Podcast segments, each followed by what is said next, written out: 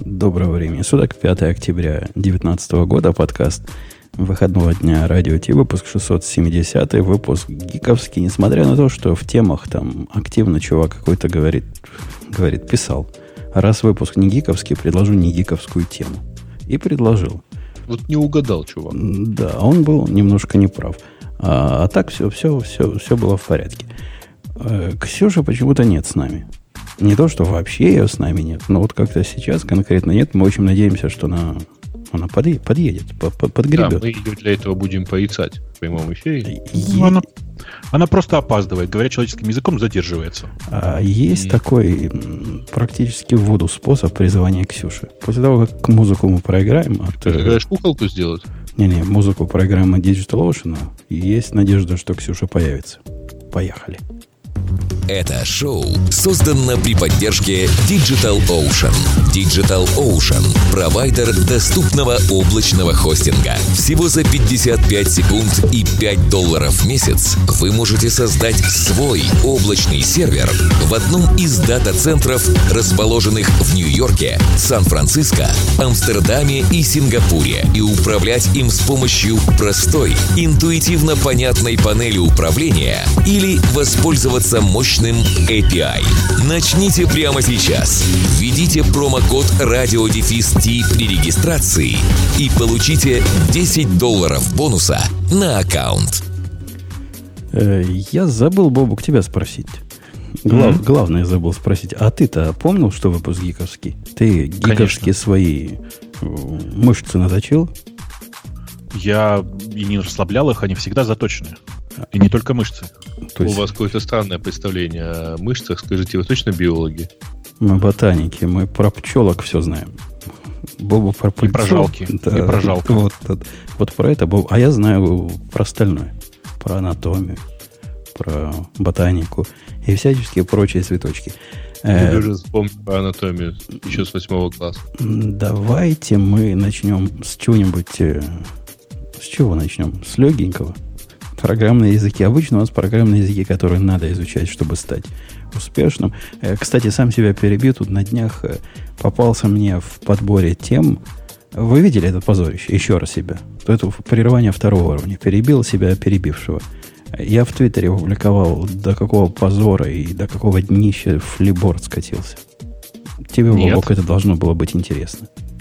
Я видел перепалку в этом в, в Твиттере по этому поводу, но, если честно, в нее даже не заглядывал. Так что там было? Я перед гиковским выпуском у меня есть там наборчик такой, который называется программирование.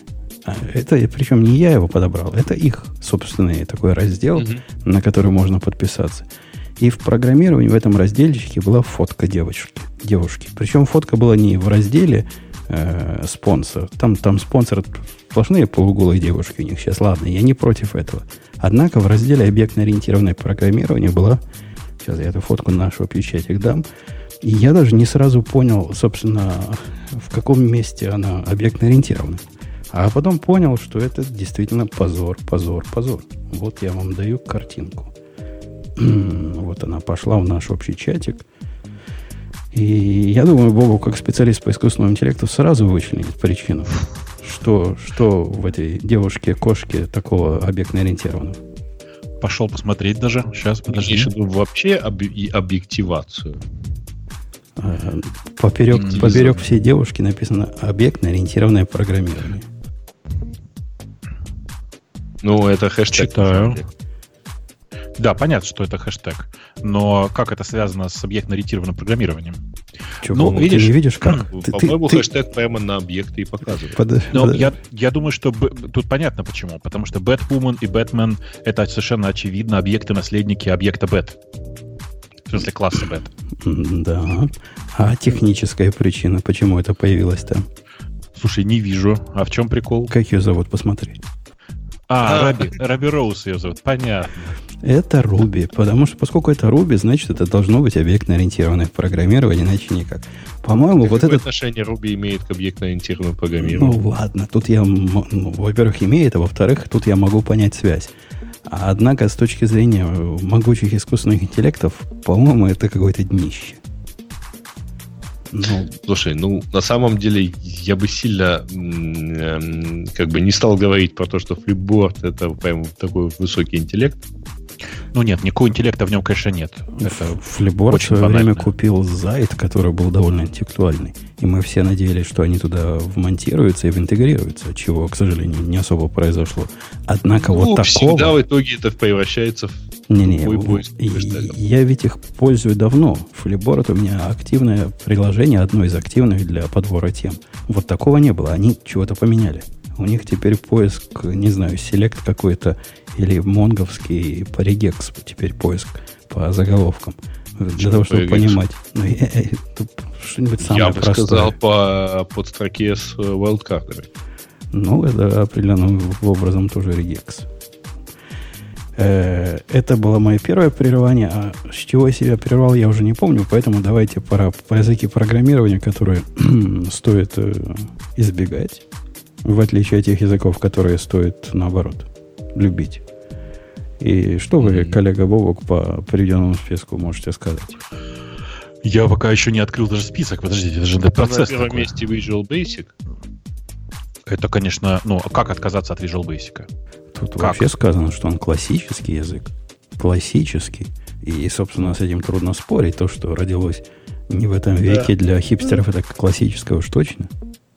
Слушай, ну, ну по-моему, у нас, да, у нас, конечно, сегодня суббота, но как-то не пятница. А, поэтому то, что тут написано, что он, оказывается, заменяется более современным .NET и C-Sharp. Ну, так и есть. Имеется в виду, что сейчас, когда ты делаешь развесистый Excel с макросами, то, в принципе, ты можешь для управления этого, этим Excel использовать .NET. Никто тебе не мешает. Ну, C-Sharp, в смысле. Раньше-то Visual Basic для чего нужен был? Даже тут Visual Basic нет места. Ну, конечно. Раньше для чего Visual Basic нужен был в первую очередь? Для того, чтобы дать э, экшены под кнопками в Excel. Ну, по крайней мере, по моему опыту так. Жень, ты как для чего-нибудь другого еще на Visual Basic писал? Да, да. Я получил наследство. Я об этом рассказывал многократно. Огромный проект на Visual Basic, который прям огромный. Тут трейдинг-система была на Visual Basic, весь UI был написан. А, все, а ходовая часть на C++ через э, com+, по-моему. Ну, что тогда носили. Или dcom, ну, вот, вот что-то вот такое, что он умел понимать. Так что да, я, я извините, я, я знаю, как, должен был понимать, конечно, как, как, да. это, как это страшно было. Это было ох. Ну, совет бессмысленный, потому что а кто сейчас Visual Basic возьмет в виде выбора? Ну, кто? Вот ну, я, вот я же тебе говорю, бывают ситуации, когда выберу ты... Visual Basic. Программист на Excel, когда это? Ну, мы про настоящих программистов. Надо было раньше про Basic поговорить, вот и Ксюша пришла. Ксюша, здравствуй. Ты всего на полчаса задержалась, это твой новый локальный рекорд. И, а микрофон она не включает, как и старая Ксюша. И, да? Ей стыдно. Ей стыдно за, за все. И я таки могу понять. Ну, да, будем считать так. Все, сегодня мы Ксюшу зовем Маруся же, я правильно помню, да? Конечно. И следующим в нашем э, списке языков, которые следует избегать, это язык имени Ксюши, Objective-C. Нам автор рассказывает. Если вы идете в программисты, ни в коем случае не ходите на эти галеры, говорит автор. Мне понравилось, что Objective-C надо избегать больше, чем Кабола. То есть, вот если вы видите Objective-C, просто бегите в другую сторону. А Кабол, ну, как бы так можно присмотреться еще немножко. Ну, проблема в том, что Objective-C, я думаю, более активный зомби, а вот с Каболом надо еще постараться столкнуться. Да, слушайте, во-первых, прекратите вот эту объективацию C. Не надо так. Objective-C сам по себе это язык, без которого, к сожалению, пока не справится. Ну, то есть, я периодически смотрю на разные, э, разных людей, которые пишут тьюториалы вида э, вы можете написать любую программу для iOS или macOS на Swift, и вот вам, значит, туториал, как это делать. Но просто этот туториал в половине случаев заканчивается словами, что вот здесь нам понадобится до сих пор немножко Objective-C магии, но это очень скоро закончится. И так они пишут последние 4 года. А, Ксюша, ты как э, человек близкий к Сахе, а какое количество магии надо? Хотя бы в процентах? Или вообще уже никакая не нужна? Да нет, ну смотря что ты пишешь. Если ты там пишешь маленькую гуевую фичу и там все остальное на свифте, то может один раз для этой фичи тебе ничего не понадобится. Но если ты ходишь какие-то... Ну, очень много еще мест, где существуют только старые macOS или э, iOS API. Там много моментов, которые связаны с как бы, взаимодействием с I.O., например. Ну, то есть а просто эти, еще... эти моменты на уровне iOS самого или это внешние библиотеки не перешли еще? Да и внешние библиотеки не перешли, и системные библиотеки не перешли. А, То есть это на, на разных уровнях совершенно. Не, не, про То внешние есть... я могу понять, а как могут системные не перейти, если это новый ну, в смысле, они, язык? Ну, не переписали они весь Foundation По- почему? на Swift. Ну, а, а почему? Зачем? Почему? Ну, если... ну а зачем? Просто для, для души? Да нет, но это такой же довод примерно, как в свое время, когда переходили мы на скалу, нам рассказывали, ну да, для скалы мало своих родных библиотек, которые ну, скалисты, для скалистов написали, поэтому джавовские используйте. Но на практике оказалось, что это такой переходный все-таки период. Да и с Kotlin примерно так же. То есть пользоваться можно, но лучше нативными. Или какой-нибудь не, госсигл. Я согласна, ты зришь в корень, потому что очень неудобно. То есть, как бы плюсы новых языков, Kotlin, Swift, это такая новая парадигма, из которой, если ты выпадаешь каждые пять минут, если тебе нужно тронуть вот это или вот это, то как бы вот, ну не знаю, удовольствие и такое ощущение полной картины, оно ну, сильно портится. Тут, тут спора нет. Но в то же время, если мы говорим, вот давайте перепишем прям все, я так понимаю, что ни Apple, никакие большие компании, которые делают фреймворки или делают приложения, просто не готовы. Это большой time investment, а ну, какой плюс, не очень ясно. Особенно вот для Apple. Ну, то есть, плюс, что получит конкретно сейчас, Apple? А Apple получит то, что писатели на Swift пока по, пойдут туда стройными колоннами. Они, так они и так идут. Они не будут, не они не будут, не будут испуганы тем, что Objective-C это такое устаревшее эм, ну, Гуана Мамонта хуже, чем Кабол судя по статье. Так они как бы и так туда идут стройными рядами. То есть, что кто-то новый туда пойдет только потому, что вот эту страхотень со скобочками наконец зарыли. Я не думаю, что там какие-то будут стройные ряды. Может, какие-то отщепенцы э, добавятся. Подождите, ребят, вы же сами говорите, что вот эту, этой страхотенью надо все равно ее надо знать, потому что иначе ничего путного не напишешь. Ну, это пока. А как раз смысл в том, чтобы страхотение не знать. Я, ну, так, я уже подожди, даже если я не буду ее знать, к примеру, и захочу все написать, но если мне в каких-то местах э, нативные э, эти скажут, что а вот тут, пожалуйста, напиши все на Objective-C, что делать-то? Stack Overflow, cut and paste. Ну да, то есть мне кажется, если тебе нужны какие-то достаточно примитивные вещи, то в принципе Objective-C сейчас таком же состоянии, что там не так много простых способов себе стрелять в ногу. Ну, то есть оно такое уже, там... Я не очень понял. Ну, смотри, там, например, есть automatic reference counting. Если мы возьмем, я не помню, сколько лет назад, iOS 4, ну, в общем, давай отмотаем лет 10 назад, вот тогда тебе, там не было automatic reference counting а.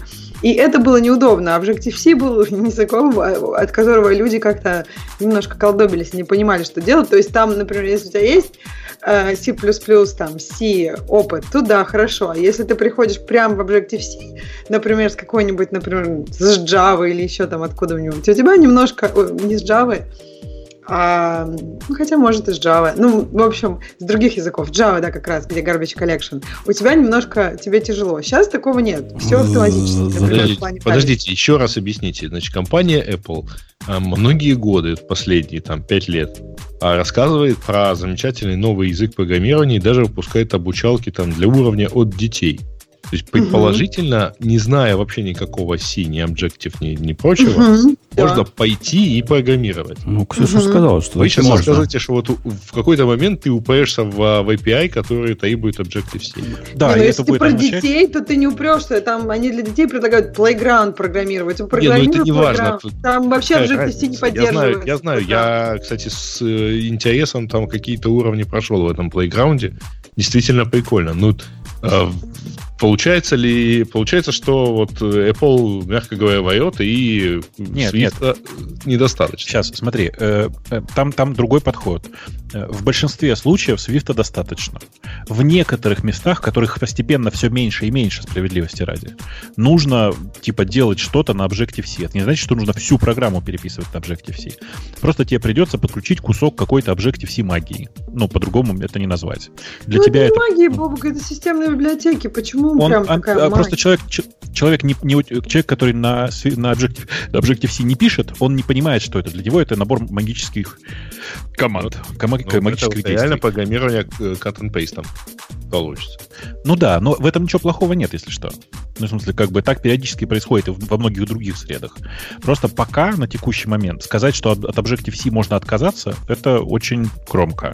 Пока нельзя, мне кажется. Номером третьим... Я бы даже сказала, что если ты Objective-C программист, то тебе в каких-то моментах всегда нужно было там спускаться на C уровень. Ну, не то, что всегда, но если ты пишешь что-то более-менее посложнее, то это был всегда там C или C++, где-то ходит рядом. И какое-то ну, понимание о нем тоже нужно было иметь. Но, может быть, не C++, это там, это модно, но не всегда оно есть. Но C точно, потому что есть моменты, где так было просто удобнее. И там у самих Apple есть много C-шных API, там, которые, в которых тоже нужно как-то понимать. Если ты не понимаешь, что такое C-шный API, тебе не очень удобно. Но справедливости ради, Ксюша, в мире Java долгое время, я, я в Java давно сижу, там тоже вот такое водилось. То есть была масса библиотек старых каких-то, которые написаны были в свое время на C, и они там через какой-то JNI подключались, все дела, ну, как, как обычно. Э, их становится со временем меньше и меньше, и в общем общий консенсус среди программистов, что избегать их надо. Если есть возможность избегать такой библиотеки внешней, то делай что угодно. Хоть, хоть сам напиши эту логику, но избежи.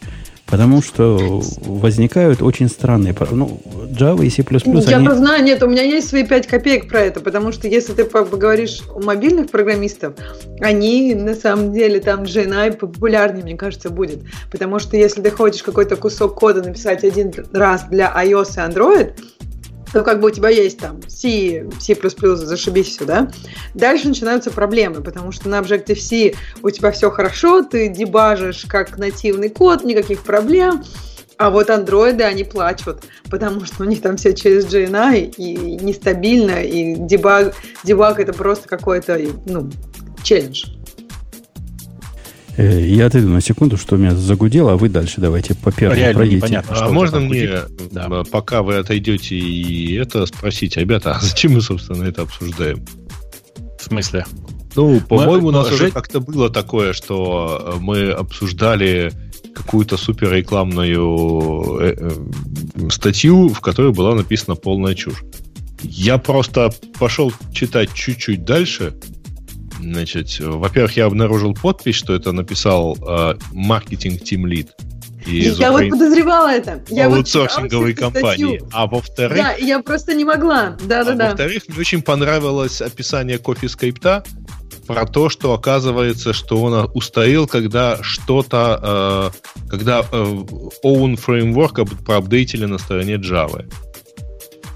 О, я, Чего? честно сказать, даже пошел проверить. Я до сих пор считал, что CoffeeScript это нечто производное от JavaScript. Конечно.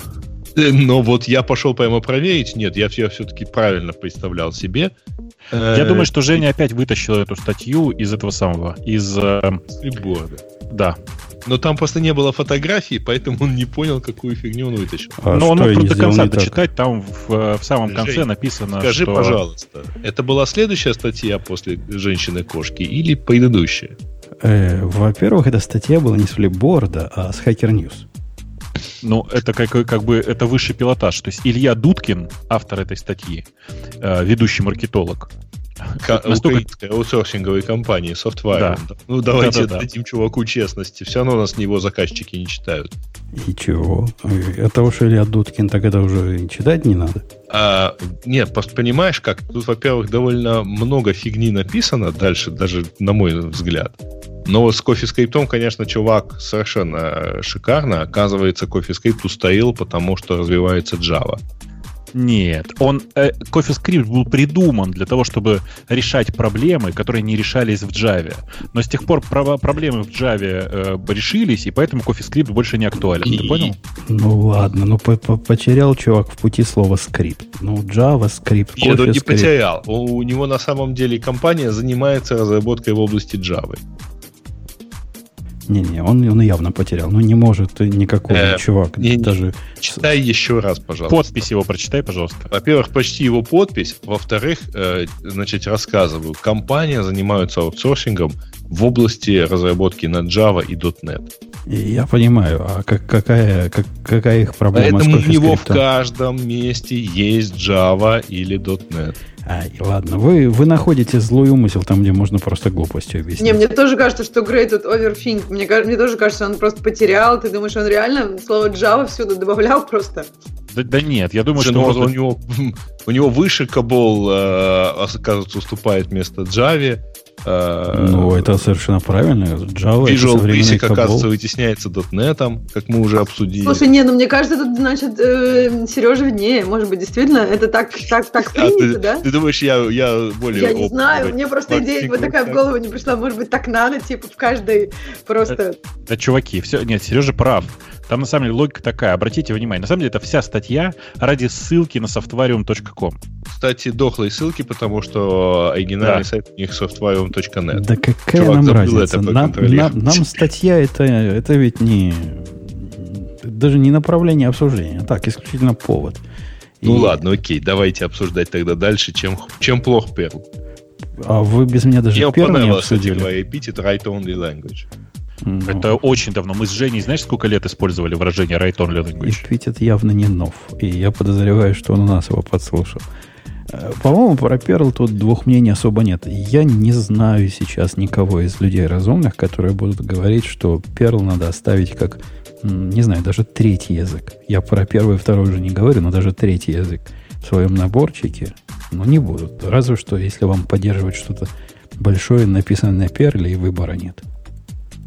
Ну, э, единственное, что мне в Перле нравится, это Parrot. Э, Это даже не знаю, как байткод интерпретер, наверное. Э, Потому что или виртуальная машина, не знаю, как правильно назвать это. Короче, Parrot — это виртуальная машина, на которой базируется шестой перл, шестой и выше перл. И, ну, он на самом деле довольно классный был. Это было прям прикольно. И в то время, в то время, когда это было придумано, это было очень свежо и оригинально. Виртуальная машина, которая нужна для интерпретируемых языков, которая сама по себе э, довольно прилично и работает до сих пор, э, у которой есть компиляторы в байткод, например, с питона и Java, ну и так далее. То есть вообще было свеженько. Тут, тут свеженько. Erlang такое дело уже 150 лет к тому моменту. Э, Ну, не 150 лет, нет. Знаешь, я боюсь, что Erlang начал примерно в те... Erlang- А, не, хотя нет, Erlang, конечно, начал раньше. Но, а ты что, видел интерп- э, нормальный, э, нормальную реализацию питона для эрланговского VM? Я не видел. Руби видел. Питон. Не, Да, не, да. не знаю, не- мне такая экзотика никогда не нужна была. Но, а вот что касается языка. У тебя, Бобок, осталась какая-то область, где ты говоришь, да, питон будет... Не питон, прости. Вот, по, по- Фрейду. Перл будет мой выбор. Вот я, знаешь, сейчас возьму и на в одном, Perl в одном последнем скрипте, недавно, это было с полгода назад, кусок перла заменил на кусок седа. Да, до этого твое поведение по умолчанию заменить его куском питона наверняка было. Но, видишь, было бы, наверное, проще, но там просто регекс с выкусыванием, ку- ну, короче, там просто сложный ре- регекс с выкусыванием куска, прямо инлайн. Это не кусок скрипта, это как бы perl минус NE и дальше по, по, по этому самому, по тексту. Заметь, заменив кусок перла на кусок седа, ты никак не поступился only и write only. То есть, как оно было write only, так и оно осталось write only. Только теперь на все так. Просто, просто я не хотел зависеть от наличия бинарника перла на машине, а сед все равно всегда установлен. Да, конечно, разумно. И Если какую глупость написать там с какой-то хитрой заменой, то написать ее на седе можно показывать соседям и знакомым, ну, какой я крутой, какие я страшные штуки умею писать. Ну, ну, если уж не на седе, то хотя бы на авке. Не, ну, авк для слабаков на седе. Авк это для, для хипстеров. Ну, в общем, короче, я как, как хипстер недобитый, все Для сделал на седе. пожилых хипстеров. Для таких очень, Да. очень, очень пожилых хипстеров, мне кажется. Э, для красоты можно было поступить еще красивее и написать на еде. Благо, что там регекс, который редактирует файл длиной типа строк 80, что ли. Прям на еде, а не на седе. Есть у нас дальше за перлом идет Кабол, про который, ну, по-моему, его даже странно в этот список ставить, потому что новые программисты туда явно уже не поступают все равно. То есть там убыль происходит уже по физиологическим причинам. В смысле, думаешь, народ мрет? Да. А я все жду, все жду, думаю, скоро JetBrains выпустит э, свою эту самую балалайку для Кабола. И, и назовет ее как-нибудь JetBrains, каким-нибудь э, экзотическим островом, островом Финляндии. Ну, я не удивлюсь, если выпустят, но, скорее всего, нет. Пока они соберутся, уже последний программист на Каболе. Слушай, мне кажется, я придумал им только что шутку на следующее 1 апреля. Наш, наш новый ID для Кабола. ID для Кабола. А как Кабол в смысле дружественности вот к, к ID? Должен быть нормальный, да? Это там же было как ну, все. В смысле? Я даже не, не, не понимаю сейчас, о чем ты говоришь. Ты вообще на Каболе когда-нибудь писал? По-моему, тогда ты еще под стол ходил пешком, когда я на нем писал. Поэтому я уже не помню. Ну, в смысле, ну, э, я последний раз код на Каболе видел, ну, может, лет 10 назад, но это по-прежнему совершенно нормальный, обычный язык программирования. Ну, от Basic он глобально ничем не отличается. Не, я, я имею в виду в том э, контексте, в смысле автодополнения его просто пилить или нет? Мне кажется, что достаточно просто будет. Просто. Ну, То есть я не могу... Он довольно простой же язык сам по себе. Там, правда, сейчас есть Objective, Cabol, знаешь, да, там объекты, все дела, там вот это вот. Это не, не знаю, не знаю, не знаю, не хочу. Кофе скрипт э, прошел как-то мимо нас, хотя, по-моему, ты был, Бобок, в свое время его фанатом. Ну, не фанатом, нет. Я кое-что на нем писал на CoffeeScript. Ровно по той причине, которая описана в статье с поправкой слова Java на JavaScript. В смысле, что CoffeeScript был таким более нормальным диалектом JavaScript. Э, смесью, я бы сказал, JavaScript и Ruby. Э, и, ну, как бы, что, да, все, он закончился. Что тут скажешь ведь? По-другому не сказать. Закончился, и слава богу. Скала. Почему скалу учить не надо, говорит автор. Говорит, слишком сложно учить. И сто процентов прав. Хоть и маркетолог, но ему правильно подсказали. Слишком сложный язык. Ой. Отменил меня. Упало на столе. Эм, ну да, ну, вот язык довольно сложный. Автор, правда, тут говорит, что начните с чего-нибудь типа Котлина. Ну, лучше им закончите сразу же, если уж вы начали. Но э, по большому счету я не очень понимаю, зачем сейчас вообще вот все эти ужимки и прыжки при наличии современной Java.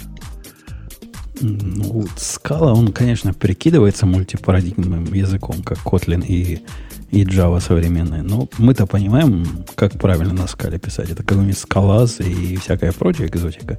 Функциональщина – наше все. А это такая фун- суперфункциональная фиговина, которая для Java. Еще более суперфункциональная, чем какая-нибудь Clojure. Lisp у нас номером седьмым идет, и он, его надо закопать, потому что он стар – очень стар. Да ладно. Тут, тут так написано, я, это же ну, не я придумал. У них аргумент только один, он, значит, стар. Да. Типа его, его начали в 58 году. И что теперь? И очень стар. Поэтому очень стар. Ты, ну, я, я вот не понимаю этого подхода. Мне кажется, что э, Lisp как язык вполне себя по-прежнему довольно актуален, особенно в ситуации, когда ты... Давай так, смотри, я, легко себе представляю, как э, пользоваться настоящим Lisp на машинах с очень небольшим количеством памяти, там, знаешь, вот на всех этих штуках, где у тебя получается язык довольно высокого уровня, и при, который при этом формирует достаточно компактный код сам по себе. Особенно код без разделения, знаешь, там на, на э, данные и код непосредственно. Там много всего сделать можно хорошо. При этом э, с точки зрения обучения, то есть развития головы, ну, мало что влияет на голову так сильно, как Lisp. Вот честно. В смысле, мне кажется, что какие-нибудь психоделики влияют на мозг меньше, чем программирование на Лиспе. В заключительной части своей, своего опуса автор говорит страшную фразу. Ксюша, ты как живущий здесь, бесит ли тебя, когда люди пишут percent с пробелом внутри? 40 percent. Ну, вместо процент пишут percent. Ты такое видел когда-нибудь? 40 на сотню. Да-да-да, меня это жутко бесит. Почему? Ну, не знаю. Ну, выходите 40%. Напишите 40 и знак процента. Ладно, напишите 40% одним словом. Но перцент, когда пишут двумя словами, Мне я лезу за своим сигзауром, чтобы пристрелить негодяя. Но не могу я это видеть. Мне кажется, даже что-то там личное, видимо, накипевшее. Я не знаю. Я как-то, ну, то есть, странно. А, не, второе, не второе, второе, вот что меня вызывает вот такой же примерной реакции, это когда русские переводчики говорят «облажался». Вот я тоже хочу достать что-нибудь и застрелить кого-то, когда используют это слово. Вот они вместе с персентом у меня в одном. А на что они говорят облажался? Ну, когда они переводят Ну, то есть, что они так переводят? Ну, наверное, фактап. Я не знаю, как, как. А, наверное, да. Ну, просто я согласна, что, мне кажется, вот в русском переводе это слово как-то звучит чаще, чем э, его смысл как-то проскакивает. Именно в таком значении. Ну да, блин, нет, русские переводы это, конечно, жесть. Я что-то уже давно не, не смотрела русских переводов. И прям так хорошо. Русское на русском, не русское на не русском. Удобно. Поздрав... а, а, а вот испанское ты на чем смотришь? На испанском. Нет, испанское я на самом деле на английском смотрела. Ну, не знаю, наверное, и так, и так можно. Ну, то есть как-то почему-то мне не попадалось на Netflix русской, русских переводов. Ну, хотя, наверное, есть сейчас уже много чего, да? Я просто, наверное, не, уже давно не смотрела. На Netflix очень много русского, особенно во всем, что касается свежих выходящих сериалов. Ну, вот Они да, почти да. все есть на русском. Э, там на Netflix есть сериал вообще оригинальный на русском языке, который с субтитрами по-английски идет. Так а это метод? Мне кажется, чего? Мне кажется, там их много теперь. Ну, вот свеженький. Причем он в трендах держится уже, не знаю, месяца два. Свежий. Как? А, свеженький, нет, нет, э, который э, как люди, да? Или Про роботиху, да, да, да. Да, да. И он неплохой, если что. Ну, он, он такой, прям... он русский такой, очень русский ну, э, ты так говоришь русский, будто это что-то плохое. Он такой, да, немножко... Да, слишком... что это плохое? Где, где, почему критика такая, русский слишком? Да он не критикует же. Это же не, не критика. Это просто ну, характеристика сериала. Знаешь, это не было такое, так русский. Это было, ну, русский слишком. Эм, я также примерно смотрю на сериалы, где сплошная кельпаса, ну вот эти на, на, на испанских языках или кипаса, как они говорят. Они часто это говорят. Кеп, кепаса. Да, вот, вот эту самую кельпасу тоже я не очень люблю смотреть. Кепаса это WhatsApp. Ну да. Э, ну, потому что ты просто не любишь, не, не любишь Россию, понимаешь? Мы тебе покажем, мы тебе покажем любить по-русски, потом любить по-русски 2 и прочие замечательные фильмы этого самого Евгения Матвеева. Слушайте, а сериал с этим с Сашей Бароном, этим Коином, слушайте, совершенно Шпион, замечательный, который? да, совершенно замечательный сериал сняли. Я его только начал смотреть. Ну, Кажется, хороший. что это не сериал. Как не Кажется, сериал? Это, ну, Ты ну, его же смотришь правильно на казахском, да? Это хорошая шутка, да. Это сериал, где Барат снимался, ты имеешь в виду, да? Ну да, где он э, шпион, засланный в Сирию. Да-да-да. Только это не сериал, это просто многосерийный фильм.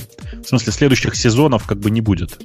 Ну, это история. Бывают сериалы в, одну, в один сезон, это нормально.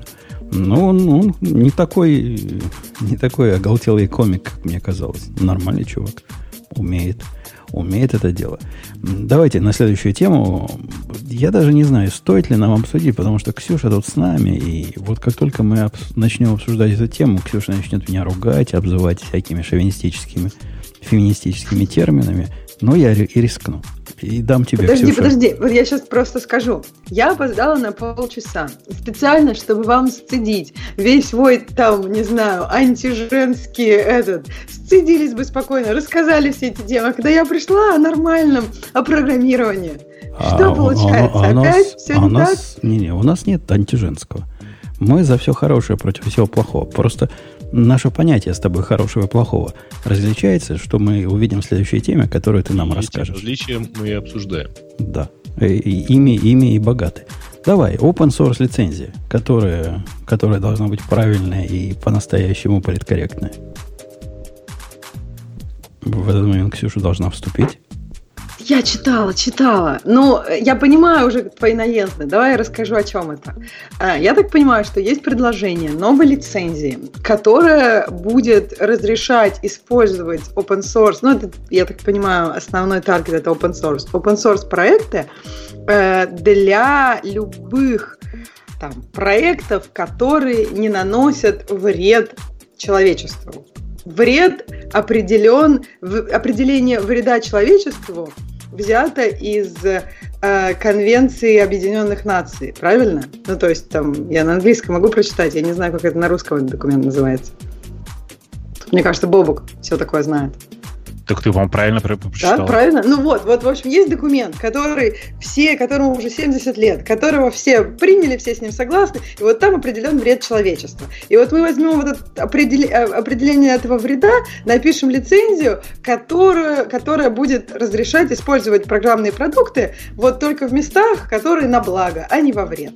Идея, на мой взгляд, хорошая, но я знаю, что он потом будет дол- долго ругать. Мне кажется, единственная проблема, что, например, вот как там статья начинается с того, что вот китайское правительство использует программное обеспечение для слежения за своими гражданами. Вот как мне кажется, я не уверена, что китайское правительство будет сильно заморачиваться э, на какие-то там лицензии. Ну, то есть, ну, если, если что, они возьмут там, не знаю, кучу людей, просто перепишут этот код, там, поменяв буквы, чтобы нельзя было сравнить, и все. Или даже если они будут использовать это так, как надо, вот кто на них подаст куда? Э, подождите, э, мне, я один, да, сейчас вспомнил весь там 14 романов Айзека Азимова. Видимо, а, да, потому что никто, кроме тебя, не, не видит связи. Э, ну, да, все очень просто.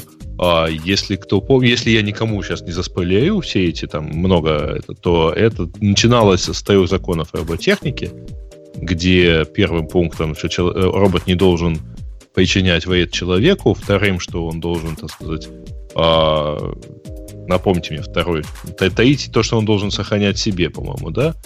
А, ну, Робот должен повиноваться приказам и должен э, заботиться о своей безопасности. Да, первый закон типа основной. А если, опять-таки, никому не испорчу удовольствие, то а, где-то в середине этого цикла романе «Роботы и империя» э, выясняется, что вот два мысли, очень хорошо мыслящих робота вывели еще один закон, который назвали нулевым. Что робот не должен своей деятельностью причинять вред человечеству или допускать, э, чтобы ему был причинен вред. И вот ну, на не, этом месте не начинается... Так. Не может причинить вред человечеству или своим бездействием допустить это. Да, да. да и да. на этом месте начинается, так сказать, довольно такая нравственная драма, потому что один из роботов, который, собственно, открыл этот закон, в итоге оказывается, ну, в итоге, так сказать, кончает собой, а другой потом 20 тысяч лет занимается, собственно, очень тонким поиском, а, а как, собственно, определить, какое действие нанесло вред человеку, но при этом послужило пользе человечеству и наоборот. Так вот, вопрос. На самом деле опираются они, э, так сказать, на декларацию э, ООН о правах человека, а как они будут определять, а нанесло ли человечеству вред использование технологий для уничтожения террористов? Вся, вся эта статья, она, она поразительно странная. То есть статья явно писалась с точки зрения точки зрения симпатии к этой идее. Э, в кругах, где обсуждалась эта статья, в кругах программистов, которых призывают теперь вот эти полит, политически корректные активисты, не имеющие, как правило, отношения к программированию open source, перейти, э, общее место и общее мнение о том, что ну, теоретически, если это и возможно, то практически эта лицензия не будет open source после этого. Это будет какая-то другая лицензия. То есть нам предлагают поменять лицензию, которая будет не допускать потенциальное использование в каких-то целях, которые кому-то кажутся неправильными. И даже в списке тех целей, которые кажутся авторам статьи неправильными, ну вот те самые золотые, видимо, доказательства, то есть лучше не придумать. Дрон убил по ошибке разных люги, других людей, поэтому программное обеспечение, если в дроне использовалось, то, значит, нельзя. По лицензии это нельзя. АИС – это иммиграционная э, полиция, типа местная, которая задерживает босиков на границе и пользуется каким-то программным обеспечением, вот им нельзя будет пользоваться, и про это, кстати, был скандал.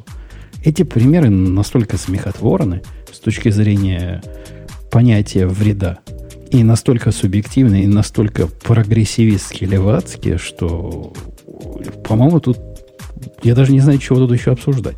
Ну, на самом деле легко придумать, э, и даже не то, чтобы придумать, но приводить кучу примеров, которые а, будут даже менее левацки, но все равно. А, в, ну, кстати, опять-таки, возвращаясь к Азимову, у него есть несколько примеров того, как э, следование первому закону исключало, э, например, там, вызывало причинение вреда человеку, потому что, к примеру, ребенок может причинить вред другому человеку. Ну, то есть ребенку надо, условно говоря, как-то причинять в лоб э, вред, при том, что это в дальнейшем идет ему на пользу. Там, любая тренировка, даже дело не по ребенка, любая тренировка заключается в том, что человек причиняет себе вред, выигрывая в дальнейшем. Точно так же и здесь. Ну вот скажите, пожалуйста, а контроль за иммиграцией вообще нужен? Ну, Или с точки зрения, с э, точки Соединенные зрения... Штаты готовы, так сказать, принять любое количество беженцев из любых стран? Ну, с точки зрения прогрессивистов этот вопрос даже неприлично задавать. А с точки зрения вреда для человечества определение ООН, ну, ООН это еще так богадельное.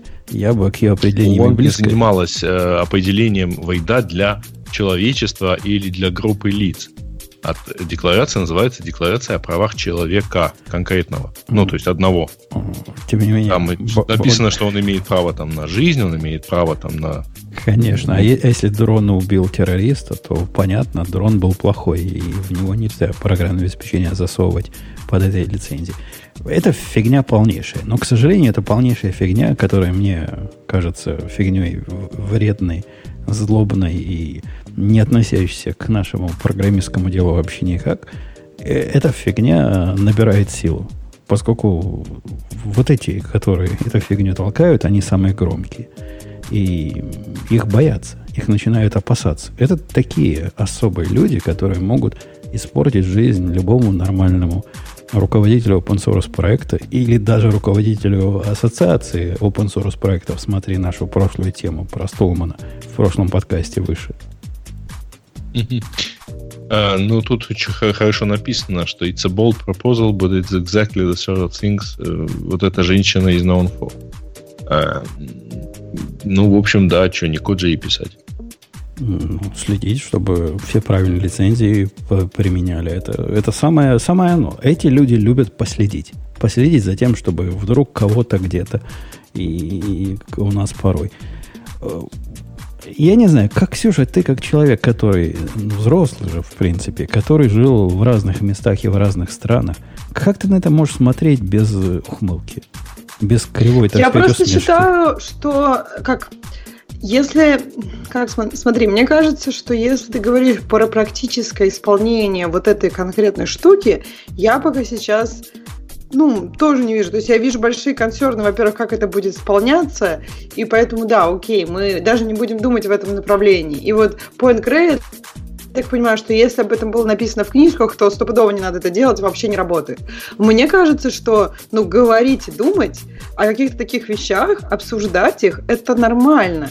В этом нет никак, ничего такого, что, ой, ну сразу, а там, она дура, ешь, что же она еще там программировать. Ну, а, а, Мне а кажется, если, в этом а если в самом деле дура? Ну, ну я пошутила, я не, окей, никто не говорил, я совсем Заметьте, согласна. это Ксюша сказала, что она дура. Я согласна, я говорила Я понял, что ты согласна с этим мнением, но мы как раз его не высказываем. Э, Ксюша, Ксюша, скажи, почему, если я написал библиотеку, и эта библиотека да. пользуется моими политически, политическими соперниками, то есть какие-то люди, да. которые думают о том, что общество должно быть устроено так, что нужно все взять и поделить. И вот они и пользуются. Okay. Какого черта лицензия должна ограничивать... Лицензия, которая открытая, Типа на свободное программы. Я не понимаю. То есть это, тебя же никто вообще... Ты, ты вот так говоришь? Меня, меня никто. Вот очень, конечно, что как будто меня никто. все уже обязали использовать эту лицензию, и ты там против, как Баба Яга. Да никто никого не обязал. Это просто дискуссия. Она даже еще... Ее даже не существует, этой лицензии, понимаешь? Это не просто дискуссия. Это дискуссия, которая чревата боком. Если начинается дискуссия про то, что а давайте мы подумаем с тобой, Ксения, как бы сделать так, чтобы человек еще преступление не совершил. У него просто плохие намерения. Давайте мы подискутируем, как его плохие намерения в корне извести до того, как он совершил преступление. Ну, вообще, это, например, это дискуссия, это... на педофилов и не пускают их, их к школам. После совершения. То есть ты считаешь, не что от того, что их, Не от того, что их подозревают в том, что они педофилы, а от того, что они педофилы.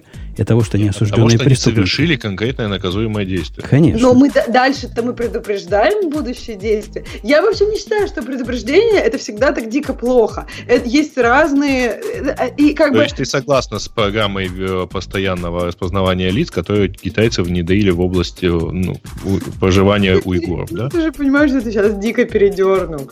Я не, нет, не согласна.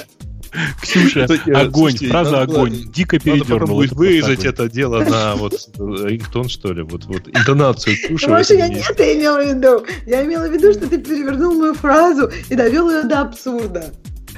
Э, Была у нас тема, когда какая-то какая библиотека вот такую лицензию себе впендюрила, и, по-моему, мы тут возмущались по поводу этой лицензии.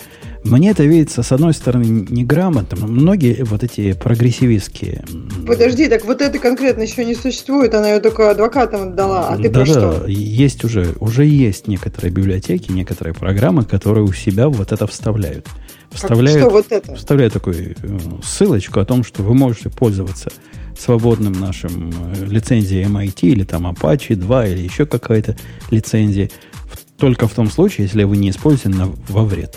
А вот если во вред используете, то не. Подожди, но это, мне кажется, как бы не имеет особой юридической силы, если Как вот не имеет? как бы, Ты- если ты у них что лицензия вот такая Apache, то ты можешь использовать ее как Да ничего подобного, нет? ничего подобного. Apache это всего лишь общее название, типа про что это? Семейство. Класс, класса лицензий, да. Да. Я вам там прислал э, ссылку на свой старый скрипт, посмотрите на строчку с копирайтами. Э, по-моему, это вот, э, обратите внимание, это с 10-12 год у меня была такая привычка. Третью строчку надо смотреть в э, коде. Э, э, Ну, как бы, по-моему, вот это примерно такой же юридической силы, что попытка сказать, что ты можешь использовать этот код только с хорошими намерениями. И примерно такой же Да. конечный смысл имеет. Да-да, э, просто что для тех, кто не может это почитать, я тут просто дал ребятам ссылку. У меня там скрипт, в котором написано, что э, копирование с плохими копирование этого скрипта с плохими, с плохими намерениями защищено законом настоящих пацанов. Ну, правильно. Так и надо. Вот защищать. как бы, мне кажется, другого варианта нет. Это просто вот это оно. И как бы по-пацански ты просто не надо делать плохое, ты понял? Нормально делай, нормально будет. Я согласен. Я, я согласен с По-моему, вышестоящим. лучше всего это выразил своей любимой фразой Петя Диденко. Надо Какой? делать так, как надо делать, а как не надо делать, не надо делать. Мне кажется, это не его фраза. Это, Ну, мне кажется, он ее очень часто Носик. повторял одно во имя. Поэтому я вот за нее, за ней... А, а у нас с тобой был другой коллега, помнишь, Митя Иванов, который смысл э, большинства его фраз сводилось к тому, что все надо делать хорошо, и что не менее важно, не надо делать плохо. И не давайте жить дружно. Это Ну, еще типа того. Под- подводя итог вышесказанного, поскольку понятие хорошего плохого, м, особенно в современном поли, полири- как с разными полюсами, как это слово? Поляризованном мире. Вот, вот, вот, вот в этом мире, да. Это зависит от точки зрения наблюдателя. Мне видится продвижение таких лицензий и обсуждение этих лицензий делом вредным и недостойным э, в, в тусовке open source. Это про что-то другое, это не про open source. Давайте э, какую-нибудь менее дискуссионную Знаешь, тему. э, То есть, типа, open source должен быть вне, там, не знаю, политики или Конечно, что? конечно. Вне, вне политики, вне, вне понятия, используется ли для добра.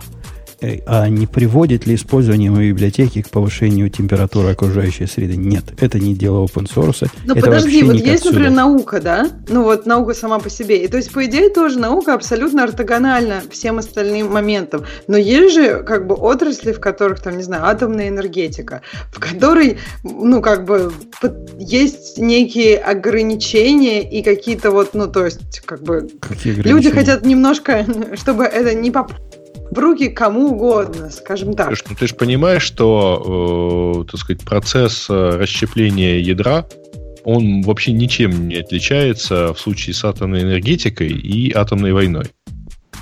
И, разумеется, изобретение всего-всего вот вокруг, э, в общем, совершенно, ну, то есть полезно в любом случае, э, независимо с какими намерениями изначально проект начинался.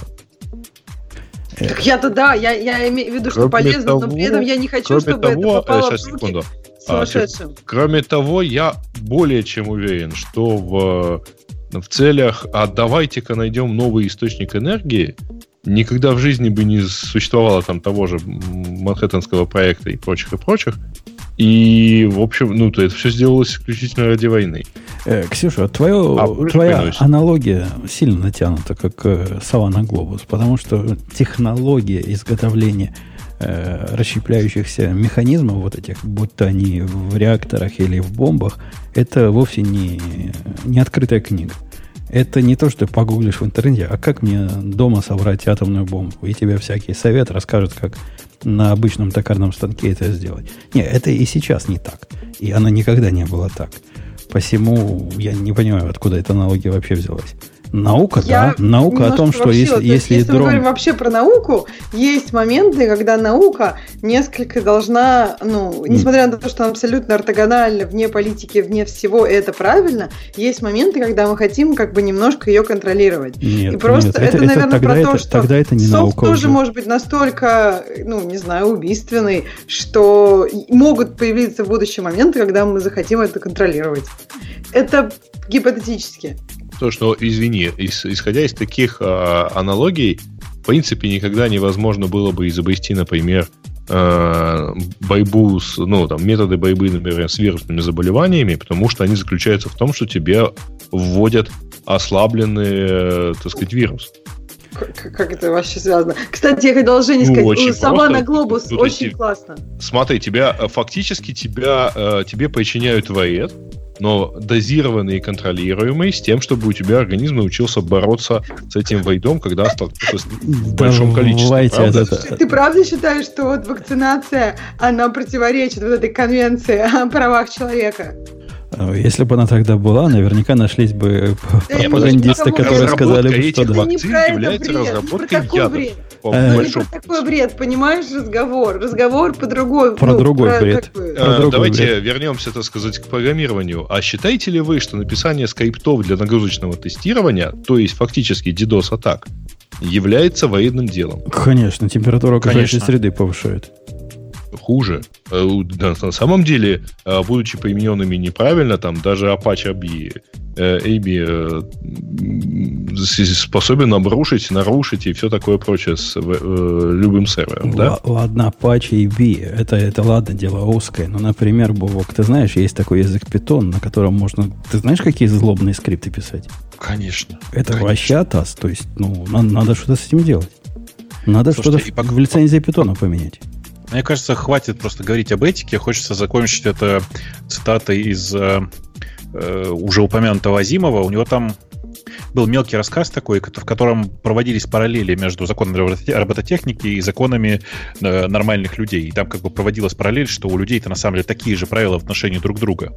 И, собственно, доктору, который там, которая там э, рассуждает на эту тему, у нее в какой-то момент спрашивают, э,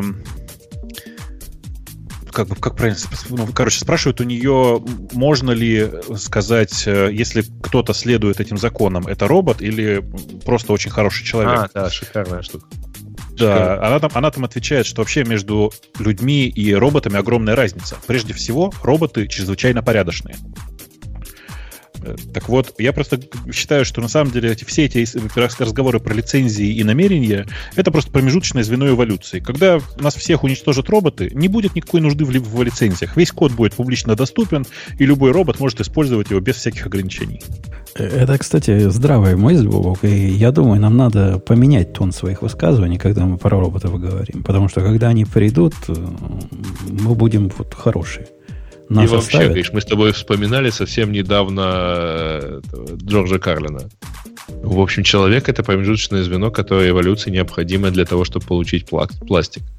Э, я делаю ну, да. текущую следующую тему о том, что вышла версия 3.8 RabbitMQ. И обычно мы выход новых Rabbit'ов э, не обсуждаем, но в этот раз оно стоит упоминания. Потому Расскажи. что в, в RMQ появилась м, странная странное появилось. RPC появилось? RPC там было, поверх RMQ всегда можно было сделать. Не, можно сделать и появилось, это разные вещи, что ты уж. Ну, как бы Q это транспорт, а RPC по поводу него, по, вокруг него можно сделать так же, как и в HTTP. А я вам не рассказывал, как мне пришел коллега и задал странный вопрос недавно. Говорит, у меня есть один, который работает у меня на, на контракте, а в свободное время от работы у меня он большой начальник, где-то у вас там, Ксюша, в Силиконовой долине, такой программист. Типа технический гуру, к нему приходят за советами. И он пришел ко мне с вопросом, говорит, слушай, чувак, я тут э, на gRPC посмотрел, я не могу понять, это стейтлес или не стейтлес.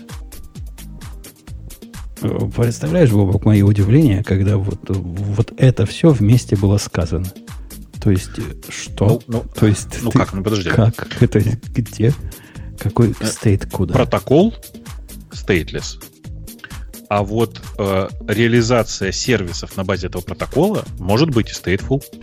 Э, и Поскольку я чувака знаю, и я понимаю, что его мотивы не такие глубокие, анализ не такой глубокий, я поэтому спросил, что? Дай контекст.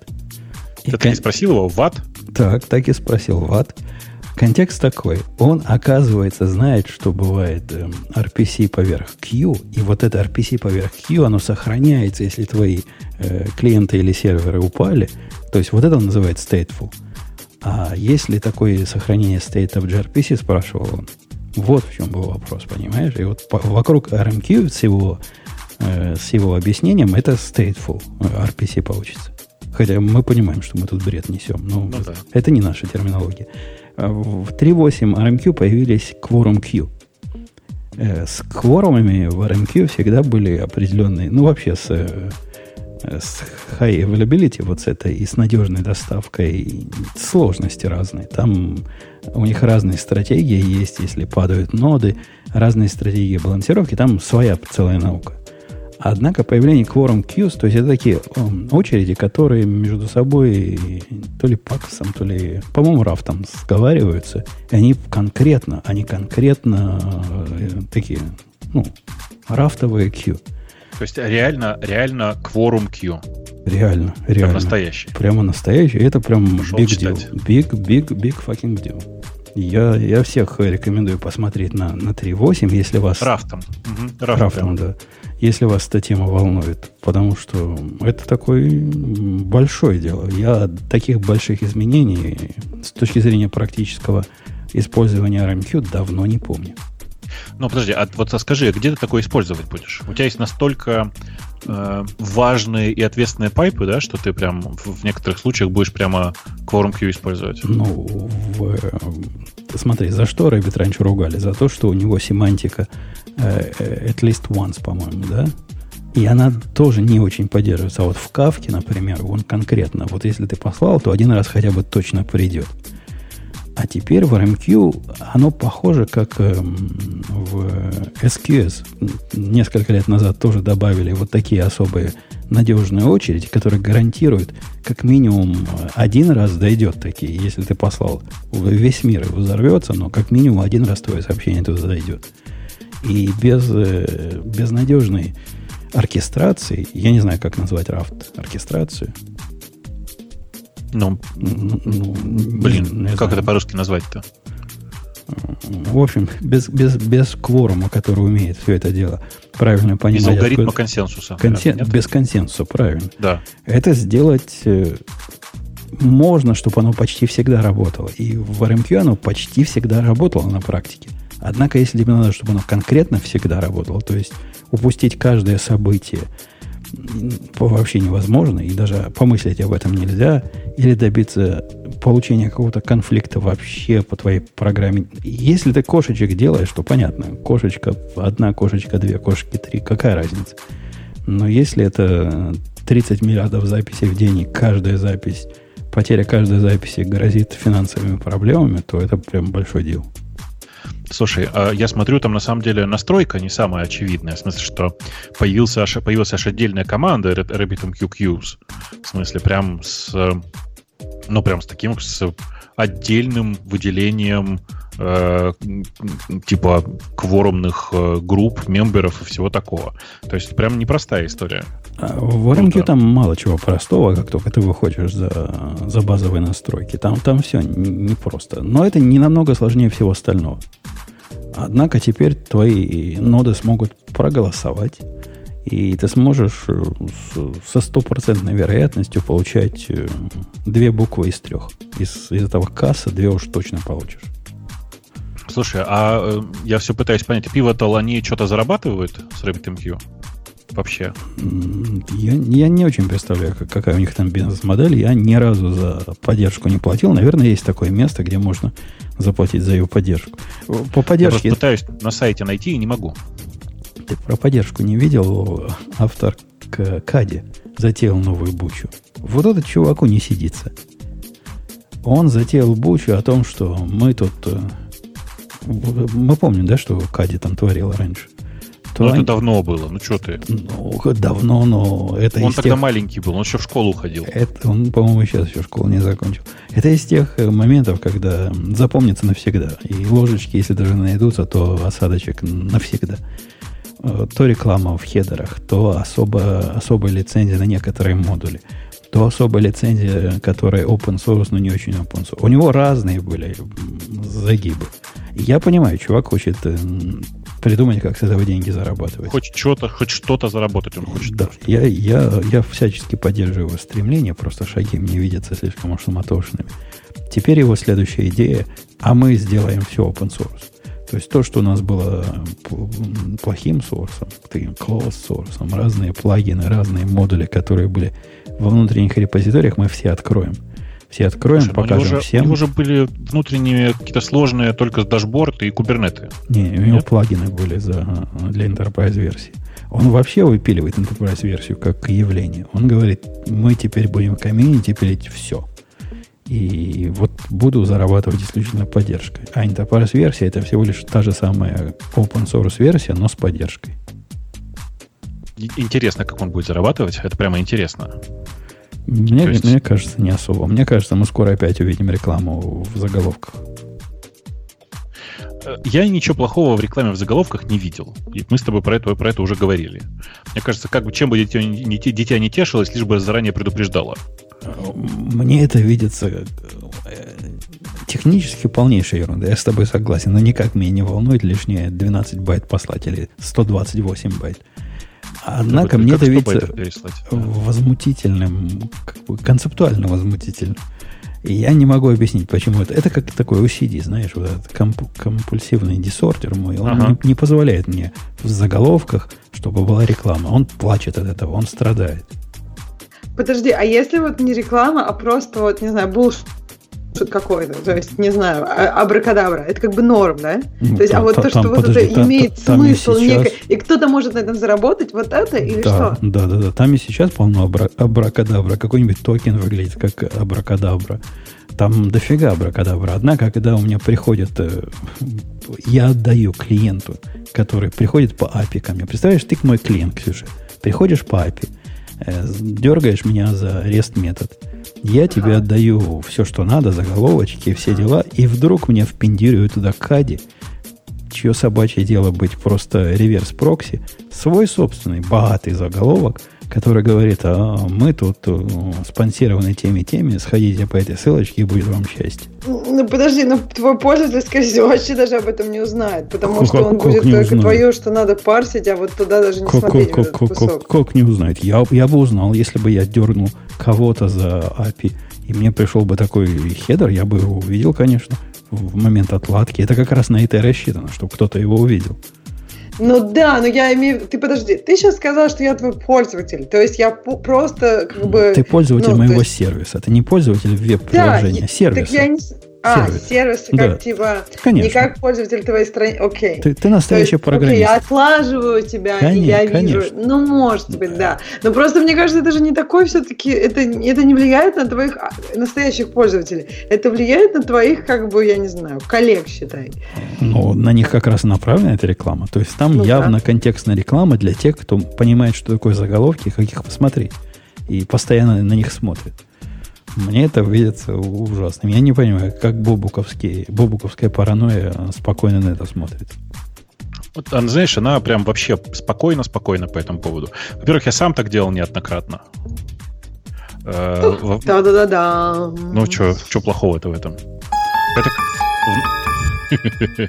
Знаешь, в наше время в этом признаться, это все равно, что признаться, что ты на порно-сайты ходишь. Я там бывал. Как бы, такое тоже делал. Все смеются. Все с себя смеются. Никто не верит, что ходишь на порно-сайт. Это человек женатый. Конечно, нет. Никогда- А вот же как, как их админить? А как проверять, что оно работает вообще? Если не ходить? Ты что? Тогда да. Тогда, если это работа, то стиснув зубы приходится. Ну, ну да. Э, Окей, RabbitMQ мы обсмотрели, про чувака рассказали. Пока мы не перешли на другую тему, у меня для вас есть наблюдение.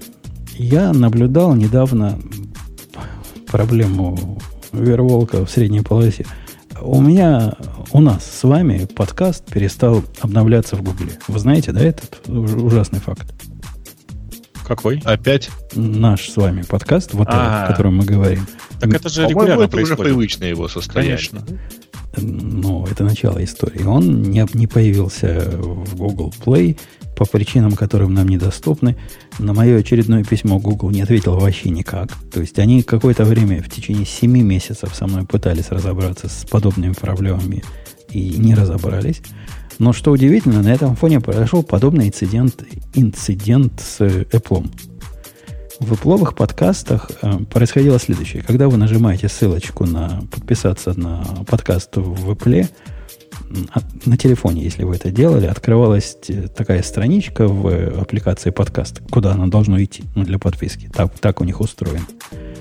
Которая говорил не в силах. Говорит, failed connect, ну, какое-то странное техническое сообщение давало. И я две эти проблемы начал одновременно разбираться с одной стороны с Apple, с другой стороны с Google. На мое удивление, начально вот эти люди, которые сидят на воротах, вратари, вот этот первый уровень, видимо, там одни и те же люди сидят. Это была удивительная синхрони- синхронизация тупых вопросов, которые задавали мне и те, и эти. То есть, что Apple мне задавал идиотские Это вопросы называется скрипт. что Google мне задавал идиотские вопросы. Надо сказать, Google задавал идиотских вопросов э, больше за раз, но не повторял их. Apple, он с, с упорством, достойным лучшего применения, повторял одни и те же вопросы. Э, Ксюша, ты, ты ведь к Apple близка, но представляешь, приходит тебе письмо. Человек пишет, вот вам ссылочка. Если вы, дорогой мой э, сопорчанин, нажмете на эту ссылочку, то вы в результате получите сообщение об ошибке. Вот вам страничка с сообщением. Тебе бы, как в службе поддержки со стороны Apple, показалось бы это достаточным? Ну как, нет, ну понятно, что мы все хотим более внятных объяснений, Да-да. но они экономят чуть-чуть. Наверное, стандартная проблема. Насколько внятное объяснение? Ты знаешь, что меня Apple попросил? Google мне вообще перестал отвечать после объяснения проблемы. Э, А Apple продолжил со мной общение. И он попросил меня записать видео. Видео, в котором я покажу, как эта проблема происходит. То есть я должен записать видео, как я ввожу в Подожди, Safari. подожди. Ну вот тут я как раз понимаю все. Представь, какие у них пользователи. Вот эти вот все. Ну ничего же не работает. Я помню, ну то есть это, это действительно очень помогает. То есть это экономит. Я Не им знаю. уже ссылку... Чувак, сними сторис обратно. для Инстаграма и пришли. Ну, ну что, проблема что ли? Подожди, я, я им дал ссылку. Я говорю, чуваки, вы, если на эту ссылку нажмете, вы увидите сообщение про ошибку. Вот это, это вся диагностика и вся воспроизводимость проблемы. Она стопроцентно воспроизводится. Они заставили меня записать видео. Заставили сказать, на каком телефоне я это делал. С какого адреса я это делал. Заставили меня найти еще один телефон и попробовать сделать на нем. И только после этого проблему, на проблему посмотрели решили в течение одного дня. То есть Apple тоже достает совершенно жутко, но во всяком случае они проблемы решают в конце концов. А, а Google просто исчезает с твоей проблемой на 7 месяцев, и проблема так и остается на месте. Так что Apple рулят, хотя тоже дебилы. Я. Какую, какая тема смотрит на, на тебя, коллега Бобук? Какая тема на меня смотрит? Пойду помотаю, посмотрю, что там вообще мы смотрели интересного сегодня. А там GitHub показал какие-то в твоей области наработки по Слушай, ты знаешь, я их не смотрел. Ну, значит, такая пропуска. тяжелая неделя была. Я не знаю, как у вас. Вот у меня просто, короче, неделя была такая, что не продохнуть. Все время какая-то херня происходила, простите за формулировку. Поэтому Google, Google, Google говорю, GitHub действительно показал э, какой-то набор кода очень странный, э, который позволяет э, использовать э, методы машинного обучения для анализа кода. Ничего глубже я внутрь особенно не смотрел. Там есть некоторое количество интересных э, как бы интересных решений. Да, система называется Code Search нет. Я пришел наконец-то открыть ссылку для того, чтобы вспомнить название. Э, и это большой... Ну, я знаешь, что это такое в первую очередь? Это dataset. Ну, типа, размеченный набор э, sample ов кодовых. Они говорят, это 2 миллиона связок код-комментарий, подготовленных ну, на тип, основе исходных типа текстов. Того. Типа того. То есть это огромный просто dataset. Э, при этом dataset на Python, Ruby, Go, Java, PHP, по-моему. А, JavaScript еще. Э, и куча готовых простых алгоритмов, которые, э, ну, давно известные, в смысле, не в смысле новое что-то, а куча готовых реализаций обычных сеток поверх этого, которые позволяют делать какие-нибудь выводы о том, что происходит внутри кода. Но, э, по-честному, если это пока очень маленькая история, в смысле, это начало большого пути. Когда ImageNet вышел в свое время, а ImageNet — это огромный датасет, э, тоже на котором размечено, что происходит на каждой фотографии. Ну, и сегменты размечены для некоторых кусков. Э, это, ну, как бы просто первый шаг к тому, чтобы со временем сделать что-то крутое. На базе, там, не знаю, нейронок, на базе машинного обучения и вообще статического анализа кода. Короче, это большой, прикольный фрагмент данных. Кода там пока нет интересного. А, мы даже догадываемся, почему они это выложили в open source. Почему? Это перекликается с нашей темой из прошлого выпуска. Они купили там ведь стартап какой-то, который вот это умеет делать уже. А, умеет, помнишь, смотреть на код как на данные. Пару выпусков назад мы да, обсуждали. И как-то интеллектуально все это дело обрабатывать. То есть свои наработки им теперь не нужны, они и отдали. Бери, бери, что нам самим не надо. Ты знаешь, по-моему, они начали это еще задолго до покупки, я могу ошибаться. Вот прям не, не, не, знаю, не знаю деталей. Э, но интересно тут, что они это выпустили и одновременно запустили э, ну, как бы еще один набор данных. Как он называется? Код Search нет... Э, код, код Search нет корпус, да? Типа отдельный просто... Отдельный большой датасет с около 20 гигабайт, как написано в нашей в заметке, которую я до этого, как выяснилось, не читал. Э, ну, как бы это много. 20 гигабайт кода. Прикинь. Ну, они же GitHub, у них, у них кода много. Э, хорошо. В общем, мы не понимаем, чем это, чем это ну, нам поможет в личной не, жизни пока. Не, непонятно, что из этого выйдет в результате. Ксюша наверняка поможет в личной жизни, я уверен. Ксюша, поэтому на тебя следующий обиняк. Ты должна А выбрать... там, обрати внимание, на Objective-C и Swift ничего нет.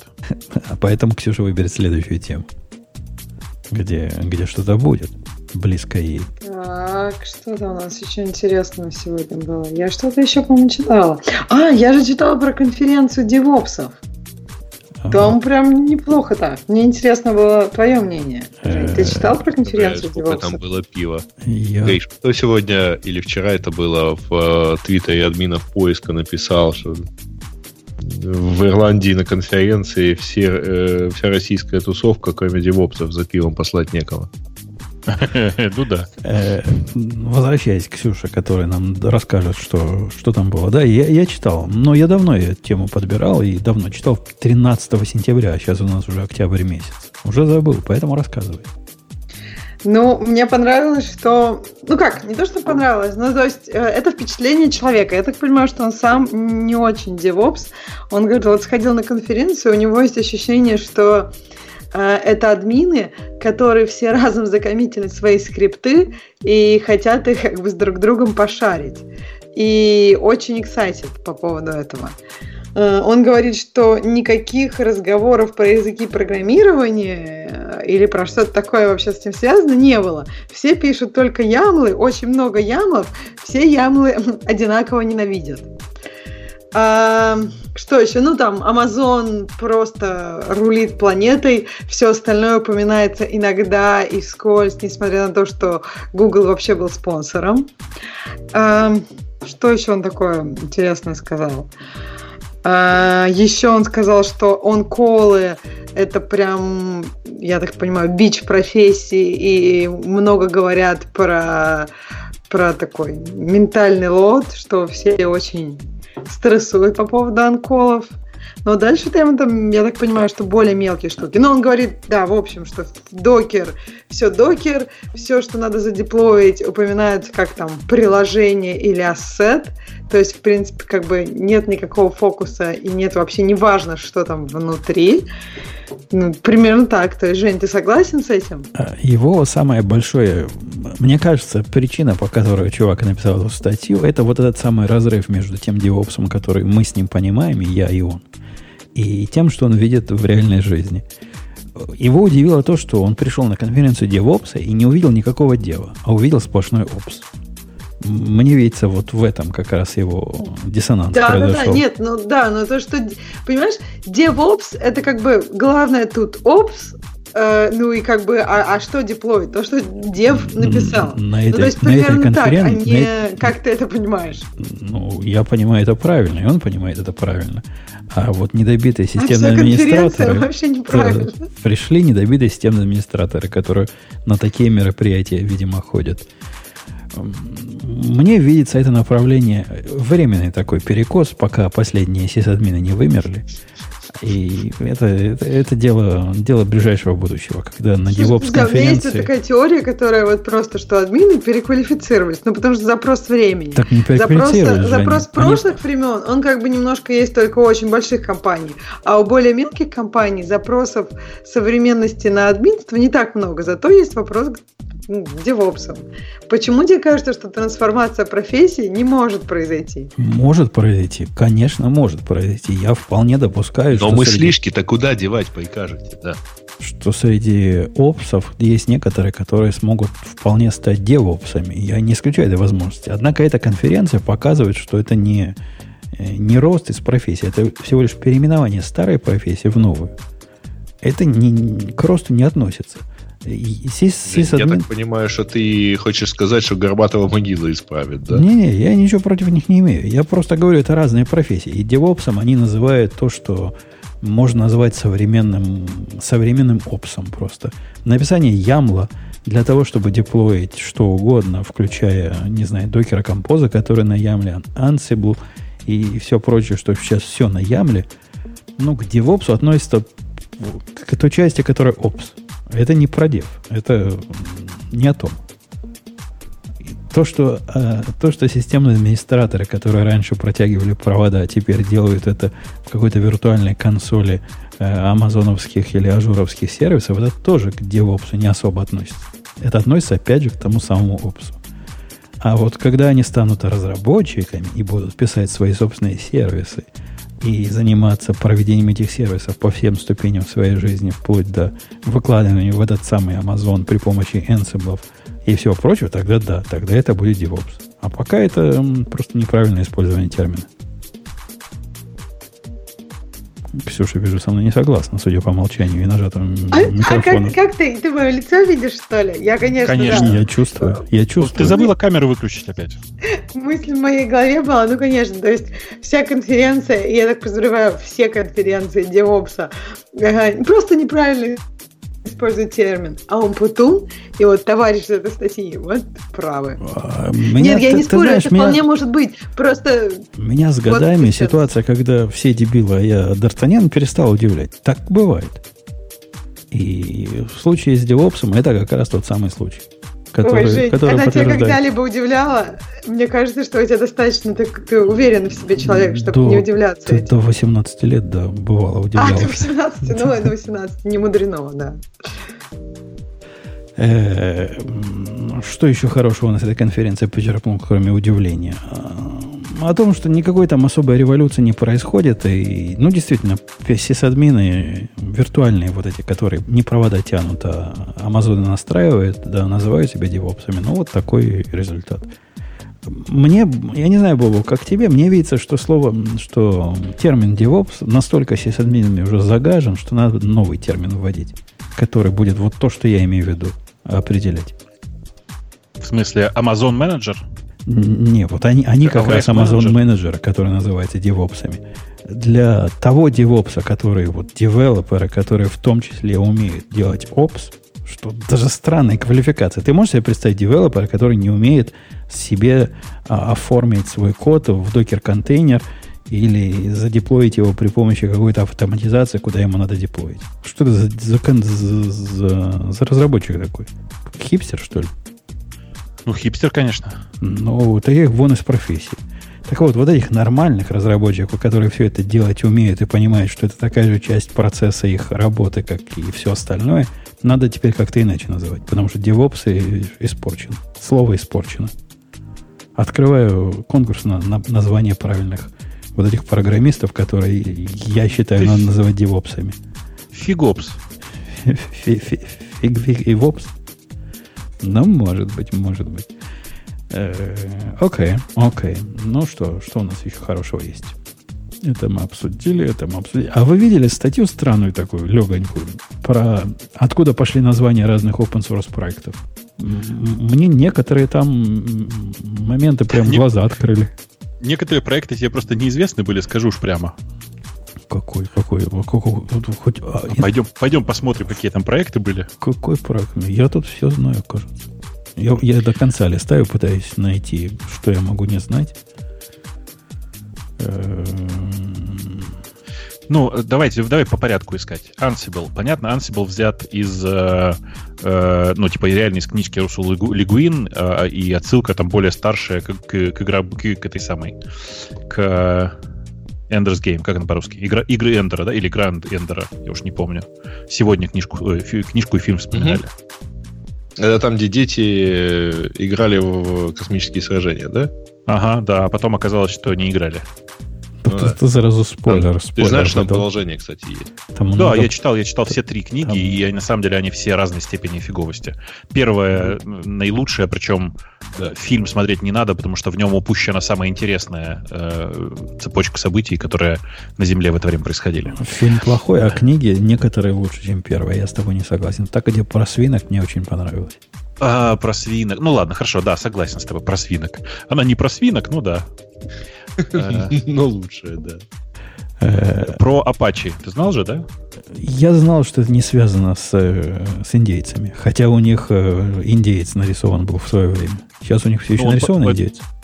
Да, он до сих пор перо нарисован, ты имеешь в виду? Ну, перо да, индейское. Да, да, да. Apache, потому что он Apache. Да. Apache. К, к Apache ничего не имеет.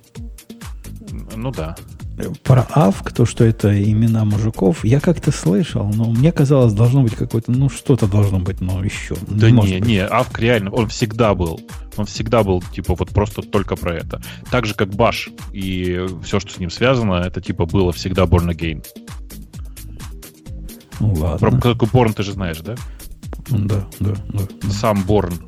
Ты не забывай, что в Авке последняя буква К, это то, это и тоже Керникан. То же самое, мы его знаем.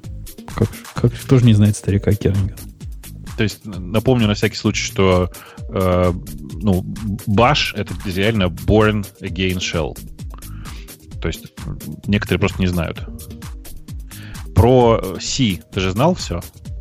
Да, да. Я, я читаю статью, чтобы проверить, знал ли я то, что они пишут, ну да, так все и было. Это остальным, а то мы между собойчик устроили, как вы с. Ну, э, там просто логика очень простая, что был э, набор, был язык, который назывался BCPL, и который, которого в результате называли просто B типа B-language, э, когда нужно было выпустить новую продвинутую версию B и такого типа, большого копированного языка, его назвали C. Логично же. Ну, B, а следующая буква C. Логично. Потом был язык D, вот язык И я не помню, который до F был. И пропустили, видимо. Э, интересно при этом, что э, D это же одновременно C++. Да, да. Тонкая шутка, да? Э, про Didi ты же знал?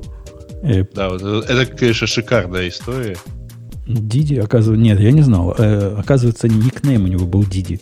И поэтому он назвал... Нет, нет, нет, читай дальше. Это, там, это начало как бы объяснения.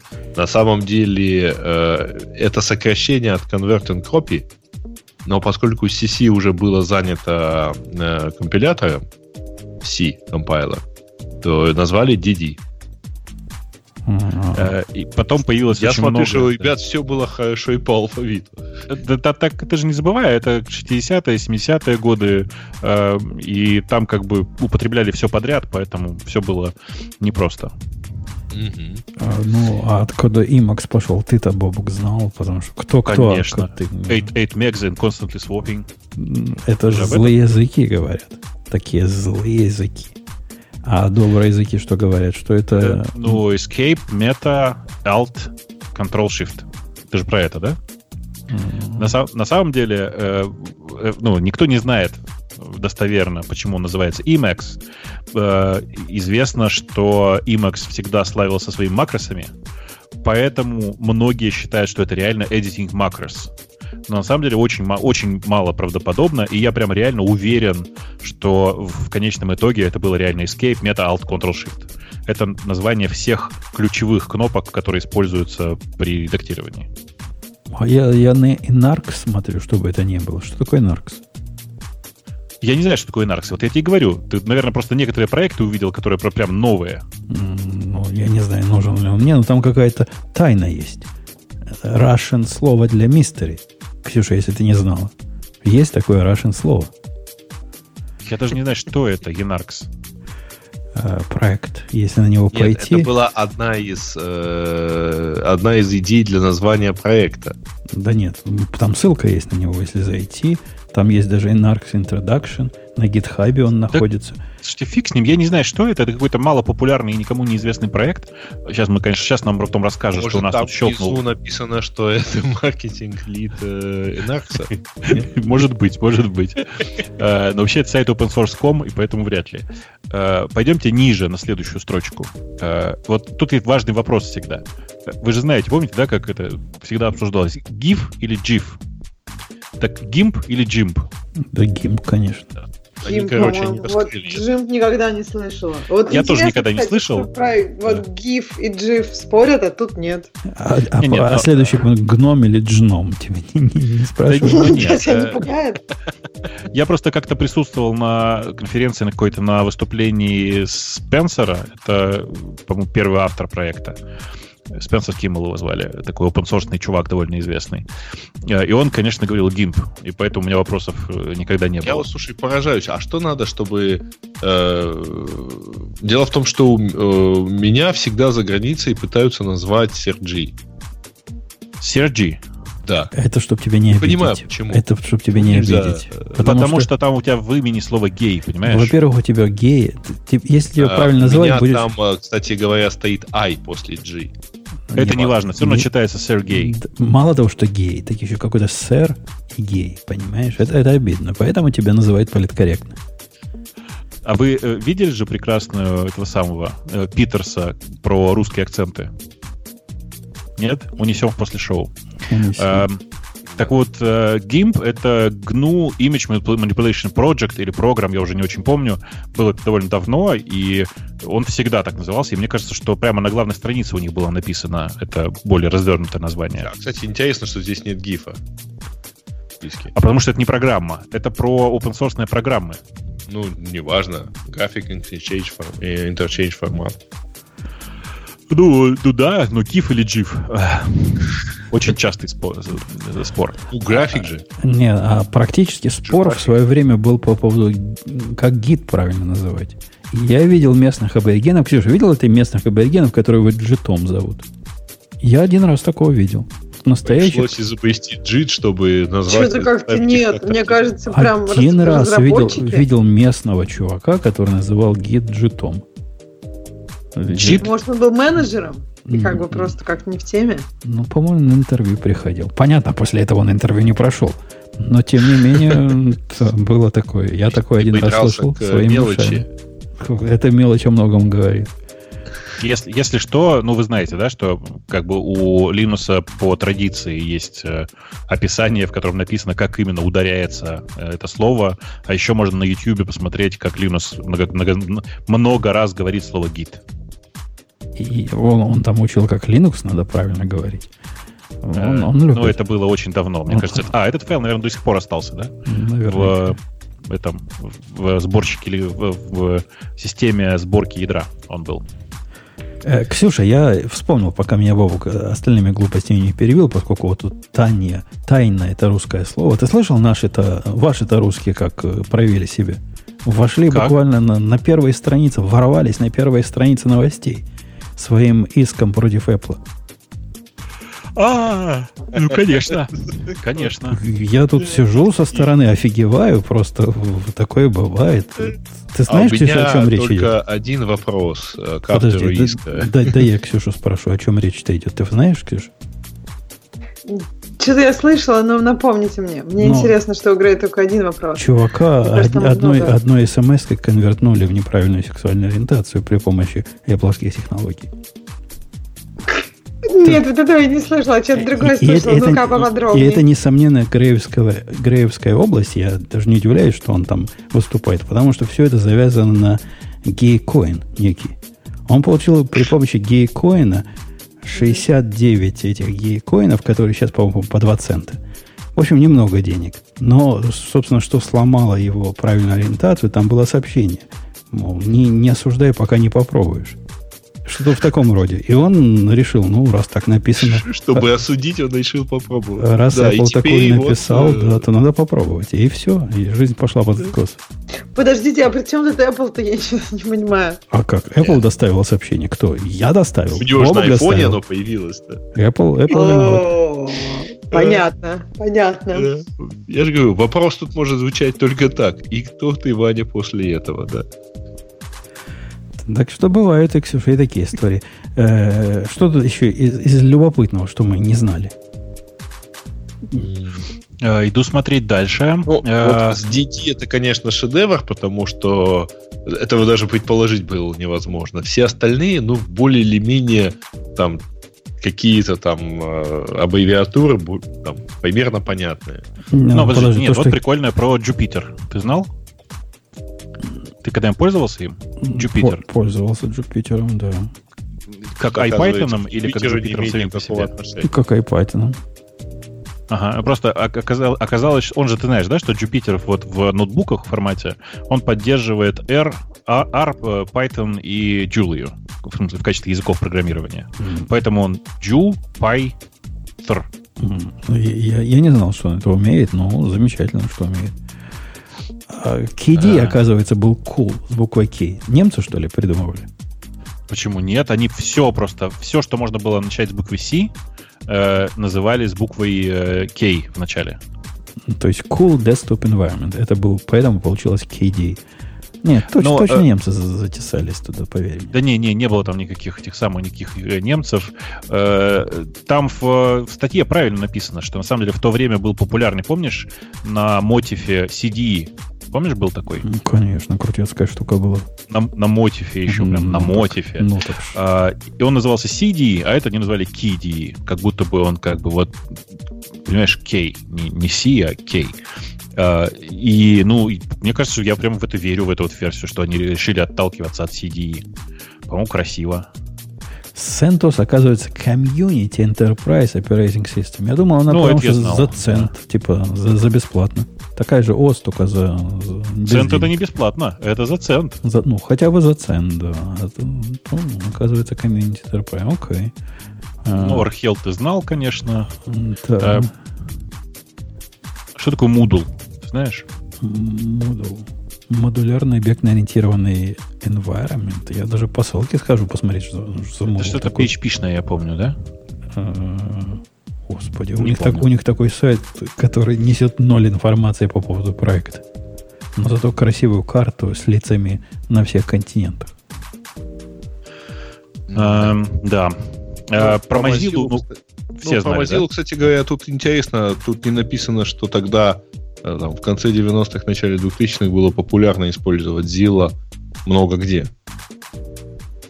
Ну, потому что я помню, там файл Zilla, еще что-то Zilla. Ну, это как ну, раз это, после это правда, Mozilla да, пошло. Это не в параллель было. Они на Mozilla это посмотрели. Это после Mozilla да. прошло, да. да. Я не уверен, кстати говоря, что оно, оно же тогда было не так, ну, не так, чтобы быстро все развивалось. Но, тем не менее, да. Да не, не, оно правда. Это действительно вот это складное слово. Э, и э, действительно, Mozilla, чтобы вы понимали, это намек на Mosaic, в смысле на первый в мире браузер, и одновременно на Godzilla. Два слова, два слова складываются вместе, получается Mozilla. А вовсе не, не потому, что она все время не попадает в цель, как некоторые подумали. Mm-hmm. И чтобы вы понимали, слово Mozilla называлось, назывался не просто браузер, а вот тот кусок кода, который выложили во время попыток заопенсорсить Netscape. Вот он назывался Mozilla. Mm-hmm. Знаете, а, да, это, еще, кстати, почему он назывался Mozilla, вы же знаете, да? Потому что движок, который был внутри э, Mozilla, назывался Gecko. До сих пор называется. Да, да, да, конечно. Ну просто я к тому, что э, внутри Mozilla оказался Gecko. Да. Uh, Nginx, ну, это, в общем, мы все неправильно все, все, кто в, на, по эту сторону океана и так знали, что это Nginx. Ну, тут тоже некоторые догадываются. Я думаю, где-то 50 на 50 его называют Nginx и Nginx. А Nginx это прям перебор. Nginx ну, примерно так оно звучит. Ну, зависит от, от, от технической квалификации того, кто его называет. Автор всегда говорит Nginx. Nginx. Ну, как бы, Nginx. Nginx. А, короче, про Python понятно, да, что это отсылка к Монти Пайтону. Mm-hmm. С Perl тоже понятно. Э, ну да. Про Raspberry Pi тоже всем понятно, да? Э, да. Ну, Вроде там просто ничего. всегда были намеки какие-то на, на фрукты. Raspberry не совсем фрукт, но тем не менее. А Pi, кроме всего прочего, Raspberry Pi еще намек на пирожок. Как все помнят. Mm-hmm. Scam, SQL. SQL и почему его проносят сик, произносят SQL. Угу. Прикольно. Ну да, в смысле, что что мало кто знает, что э, до этого был QL реально мало кто знает, что до того, как появился э, SQL, в смысле SQL, Structure. до этого был, был язык, который назывался QEL. Query Language назывался. Окей. Э, ну и все. Ничего кажется, интересного. Ничего интересного. Да, XFCE, это, это самбо. Все, все, все это понятно и без... Ты, кстати, XFCE пользовался когда-нибудь? В своей ты, жизни. Ты просто меня обижаешь. Я пользовался. Прикольная штука. Я Маленькая на... такая, компактненькая, легенькая. Пользовался не то слово, я на нем жил несколько лет. То есть жил просто вот вообще в полнейшем любви и согласии. И... Мне кажется, что я на него перелез в то время, когда он еще был на GTK 1. Ну, в смысле, прям совсем давно. Я жил на нем и на WindowMaker всегда. Гном меня всегда раздражал, слишком был он развесистый. Я жил на нем до того, как я на Маке перешел, то есть до того, как я начал подкасты записывать, то есть до 2005 года, по-моему. Где-то с 2000 по 2005 год я жил на XFCE. Ну, я примерно он, в то же он... время. Ну, то есть где-то в 2004, по-моему.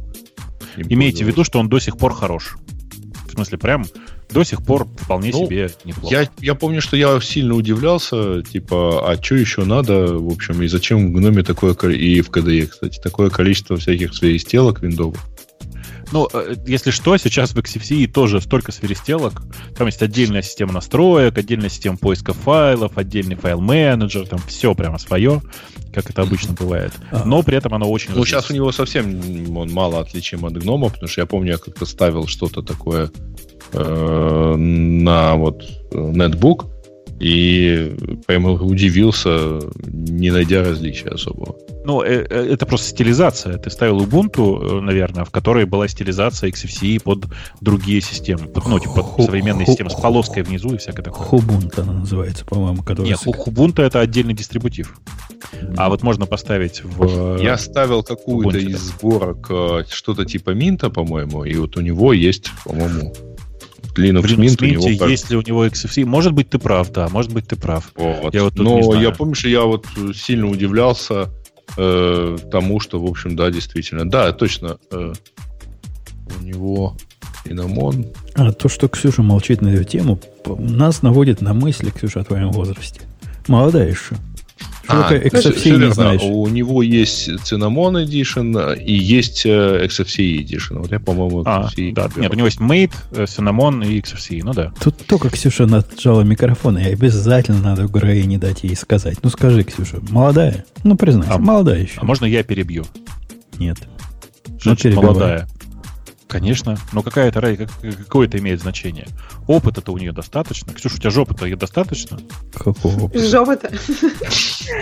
Э, я прочитала, откуда все, но я поняла, что вот у меня нет такого страстного желания узнать фамилию трех товарищей из э, АВК. Как-то вот я не знаю, почему-то я как-то спокойнее отношусь к названию. То есть у меня нет такого вот жгучего желания узнать, а как, что, откуда. Ну, может быть, да, может быть, как-то я не так прикипела. Вот Linux мне интересно было узнать, откуда. А как-то какие-то вот там более вещи, которые мы даже все не знали, что это такое на букву Е. Вот это не очень интересно было узнать, откуда. Э, окей. Ну вот что? Сейчас Гейше могло бы быть обидно, но я думаю, что он не обиделся. Нет, я вообще не обижаюсь на такие мелочи. Пойдем тихо и, и выключил микрофон и заплакал, да? Тихо, а? тихо и сапаю в темы наших слушателей, дорогих. Пойдемте-ка. Где а что, уже мы все, да? Ух ты, ничего себе. Куда Это мы так полтора часа поговорили. Сапа не ходила еще вот сюда. Да, могли бы поговорить больше, но чушь на полчаса задержал. Предложить, да, ну да, бывает. Бест. Да. Нужно ли бэкэндеру знать сырой SQL и, и просить писать на интервью запросы сложнее выборки из одной таблицы? Я даже не знаю, что сказать по этому поводу. А, а что, есть какая-то проблема у людей? Baked SQL. Я тоже вообще не понимаю, в чем проблема с SQL. Ну, просто если...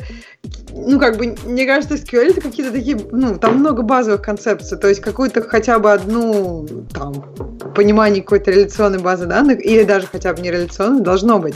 И если ты понимаешь одну, ну, что так сложно SQL? Мне правда интересно, потому что я помню, что, ну, мне кажется, у нас был в универе один курс по этому SQL, и как бы, по-моему, это был вообще ну, не такой сложный экзамен, хотя нас требовали прям на память все писать, и прям вот Ксюша, из головы. Все, все вот эти экспаты, которые избежали, избежали из SQL в разные монги, ты думаешь, чего они туда сбежали? Они тебе в виде бобука расскажут разные мансы что у нас там э, Подожди, документы, нет, все. Но, они когда мы просто... говорим про продакшн, когда мы говорим хотят... про какие-то сложные штуки, да. ты думаешь, они сбежали именно потому, что они запрос не могли конечно, написать? Конечно, они были измучены разными хибернетисами и прочими ORM. На SQL руки у них никогда не доходили, потому что это ниже их достоинства. А, а вот оно, вот оно наше все. Вот у нас документная база, где всего этого не надо. Никаких связей ниоткуда брать нельзя, потому что оно так не работает. Строишь себе документ со всеми связями и достаешь, и все просто. И все понятно. И красота не человеческая. Ну, то есть ты считаешь, что надо монг запросы сырые обязательно писать на интервью? А, а какие еще бывают? В Монге, в общем, других запросов и не бывает. Они там все сырые в этом смысле. Вокруг Монги ОРМов не, есть ОРМ. Был бы Леха, он бы сказал, как у них там же есть Монго э, Data в Spring е. Но даже это не ORM. А подожди, а ты думаешь, что тут сырые имеется в виду, что люди умеют писать только через ORM, ну, а конечно, сырой представляет конечно. сложность? Да, да, да, именно А-а-а. об этом речь идет, да. Не, я, я-то как раз не так много использовала какие-то навороченные SQL, я просто писала ручками всегда, или когда мне там что-то надо было. Поэтому я даже и не знала, что все нормальные бэкэндеры, я же не, не бэкэндер, ОРМ используют. Ну, конечно, они хотят же наложить вот эту реляционную странную модель на еще более странную объектно-ориентированную модель модель. И делать это руками и не концептуально, потому что кто-то другой это уже сделал. И вот оно, привет, ORM. Слушайте, я так понимаю, вы по ссылке сходили по поводу сырого SQL. Там дискуссия я, в Фейсбуке. Да. И, в общем, дискуссия э, между теми, кто считает, что, ну, в общем, можно простить кандидату на интервью незнание настроек Explain, вот. И теми, кто считает, что не, ну вот это вот там надо все писать с закрытыми глазами и со, со всякими слэвджойнами и всем прочим. По-моему, в общем, это на, на вкус и цвет фломастеры всегда разные. И вот, вот поэтому я в таких случаях говорю, хорошо, если ты не знаешь SQL, давай обсудим, какой, какое средство хранения данных тебя устраивает. Хотя я очень прямо, ну, как бы для меня в голове человек не в состоянии написать реально простой join, для меня это большой вопрос ну, вызывает. А, а как, простите, как он избил, как, как он смог этого избежать? Может, молодой. Как же он служил в Может, он с самого начала начал с того, что без джойнов живет. Может, у него модель не OSQL, но OSQL или прочее. Меня такое. устроит. А меня устроит этот ответ. Только, но только в формате я не делаю джойны, потому что я с самого начала организую данные так, и дальше рассказывает, как он организует данные. Такой формат меня всегда устраивает. Нет, я этот однажды... формат предполагает, что чувак знает, почему джойны в конкретных ну, да. ситуациях. Ну да. Я однажды на интервью спрашивал чувака, который подавал большие надежды, Э, по поводу... Просто к слову пришлось по поводу агрегационных вот этих заморочек монговских, которые тогда, это лет 6 назад было, вообще были просто атас. Какие неочевидные. И а, его ответ о том, что он ничего в этом не понимает, никак не понизил его вес в моем в моих глазах. Но если бы понимал, мы бы поговорили о специфике, а так просто перешли на другую тему. По-моему, так же надо и с SQL джойнами смотреть. Ну ладно, ну ради бога. Ну вот давай реально представь. Нашел ты умного чувака, который умеет... Ты с ним говоришь, видишь умный. Ну, это понятно, да? Умный, код писать умеет, ты ему даешь задание, он раз, раз, раз. Видно, что делает. А про джойны не знает. Там вот эти левые, правые и всякое прочее. Ну, не знает. Ну, не надо оно ему было. Ну, ты его из же... этого не возьмешь. Ну, так собеседование это же не э, набор вопросов, где, э, ну, типа, каждый, каждый это развилка, возьмешь ты его или не возьмешь. Это как бы под, общий подсчет общих баллов. Он может вообще не понимать, что такое SQL, первый раз об этом слышит. Зато гений во всех остальных областях. Конечно, возьму. Там, на самом деле, интересно дальше дискуссия. Похоже, это человек, который подавал объявление. Он написал просто, что ищет питон-программиста. А потом он как бы их просил ну, писать, насколько уже потом внутри в дискуссии выяснилось довольно навороченные SQL-запросы. И как бы, ну тут есть немножко такое, что вакансия не про то. Если бы он вакансию напис- написал еще человека, который руками круто пишет SQL, э, ну и в скобках, ну может еще знает Python или еще что-нибудь, то к нему пришли, видимо, другие люди. А что ну, он такой странный там пишут в, в чатике, что а ничего, не, ну, что... Тут, там еще вдобавок э, дискуссия на тему того, что э, он ищет э, людей там на определенную зарплату. Подожди, и, да? мол, типа, вообще, а ему в, в половине случаев отвечают, ну, что, типа, Грей, вот приходят Грею, такие, который да. меня перебил нагло, я перебью в ответ и скажу, что а у нас... Закончу у нас в чатике Сергей пишет, а ничего, что в Embedded SQL бывает, в отличие от Mongo всяких. Ну, чувак, ну это смехотворный довод какой-то. Ну, действительно, Mongo в Embedded не бывает, но я уверен, что в Embedded бывает Key Value Store.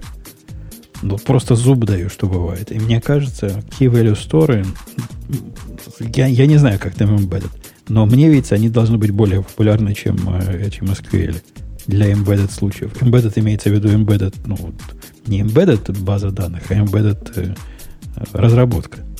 Всякие маленькие процессоры. Так что ты, ты зря.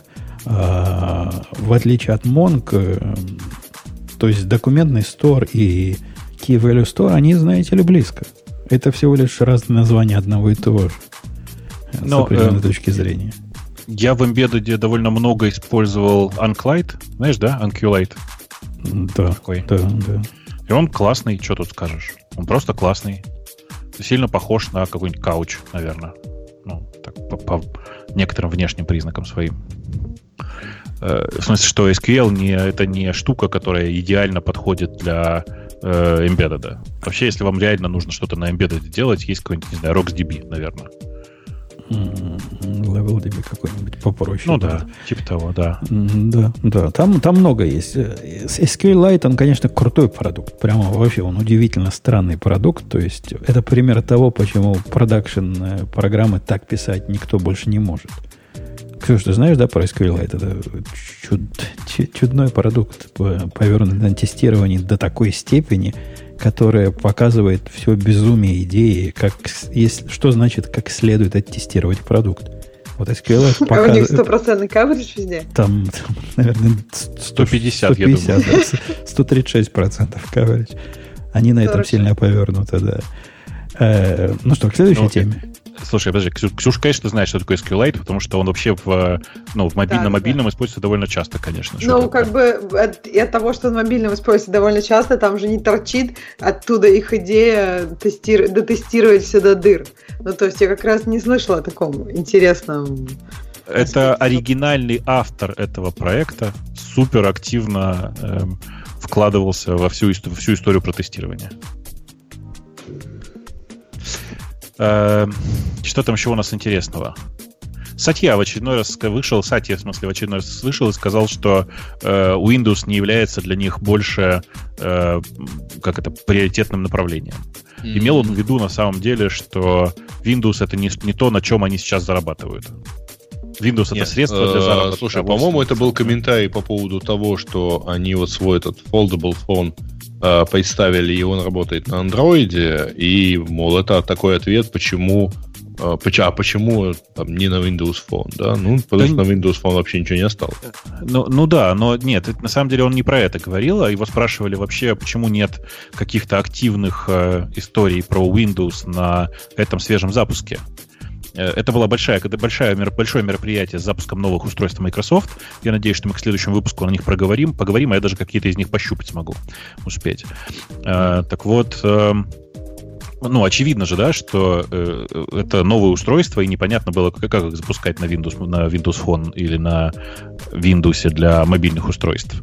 И, ну да, э, собственно говоря, все было сказано ровно так, что мы не думаем, что Windows это для нас супер приоритетное направление. Windows все еще важна, но это не штука, на которой компания зарабатывает.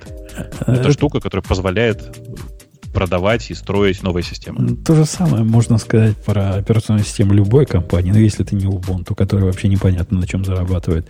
Э, Mac, macOS, она является приоритетом? То сомневаюсь. Ну, там про приоритет сказано. Он сказал, что оно, это, э, как бы Windows не является для нас важным направлением, как написано у нас в анонсе. Что он там в оригинале сказал, я могу сейчас посмотреть по словам, чтобы вординг не... Uh, the operating system is no longer the most, the most important layer for us. Понимаешь? Угу, понимаю. Это не самый, не самый важный слой для нас. Не самый важный слой. Ну и macOS ну, тоже не самый важный. iOS явно более важный слой для Apple. Не, а, а, на самом деле речь шла о том, что они сосредоточились на создании приложений а не, ну, типа, на следующем уровне.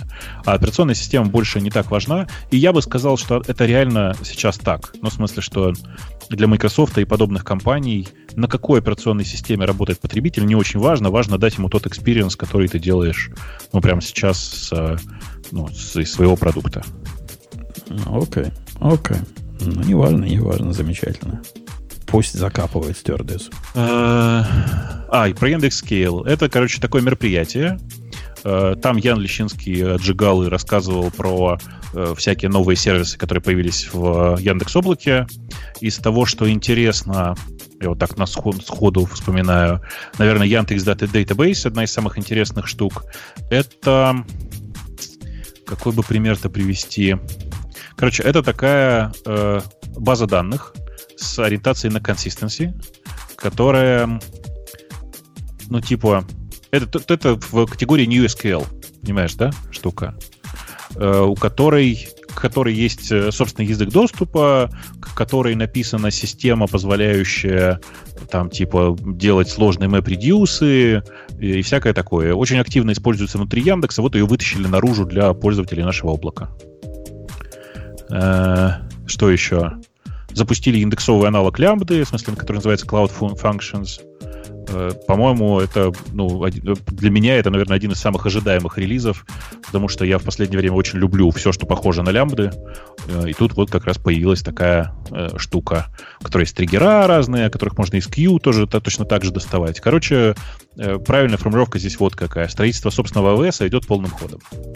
А оно, а, оно тут все. Да. Я, я на все смотрю и на все могу представить аналог в, в AWS. Вот на все. Ну, это же скорее хорошо, чем плохо, ты же понимаешь? Просто названия другие. То есть, если сказать вместо Яндекс Cloud Interconnect сказать Amazon Direct Connect, то сразу все поймут.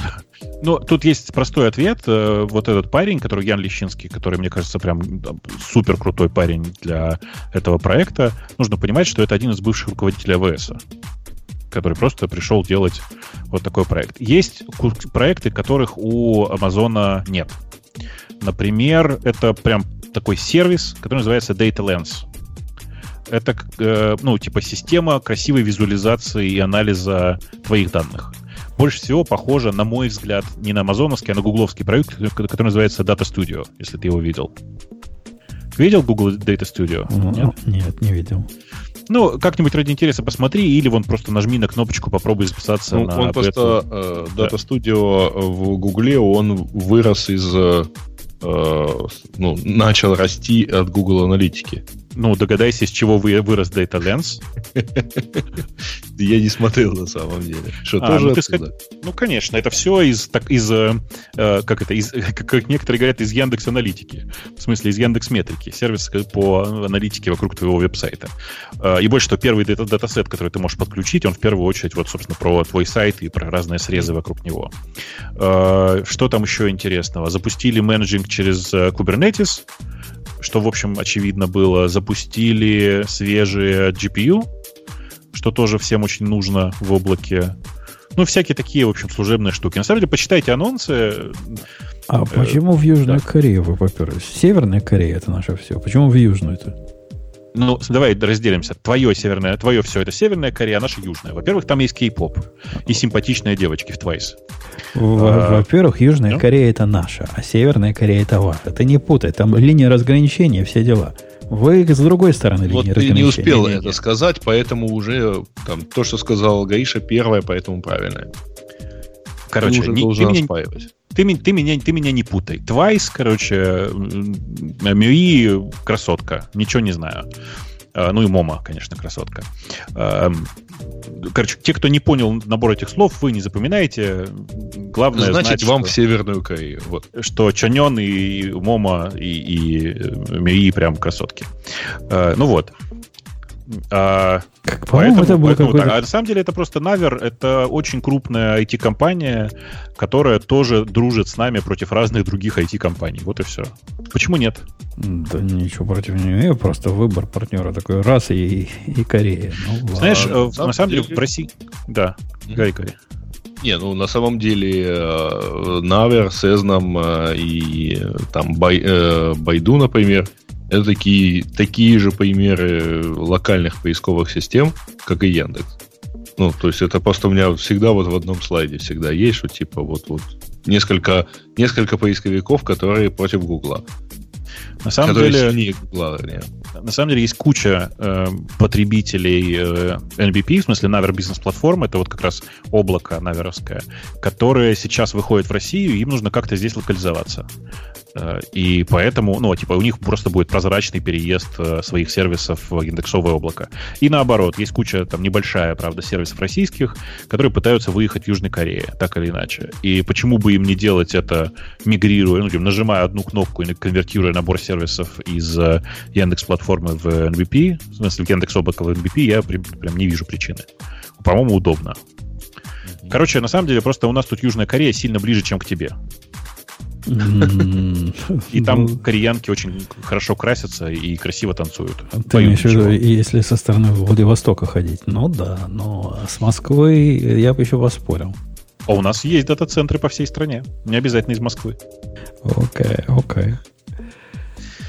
А, что там еще у нас интересного есть? А, очень. Эм, очень вот. длинный, длинная подводка, из которой ни черта не понятно. О чем вообще? Я не понимаю. Сложность простоты. И огромная статья на Хабре, которая предполагала, что мы видим, что надо а прочитать. Я, я ее просмотрел по диагонали, эту статью. И статья такая, знаете, странная. Наверное, Ксюша такое любит.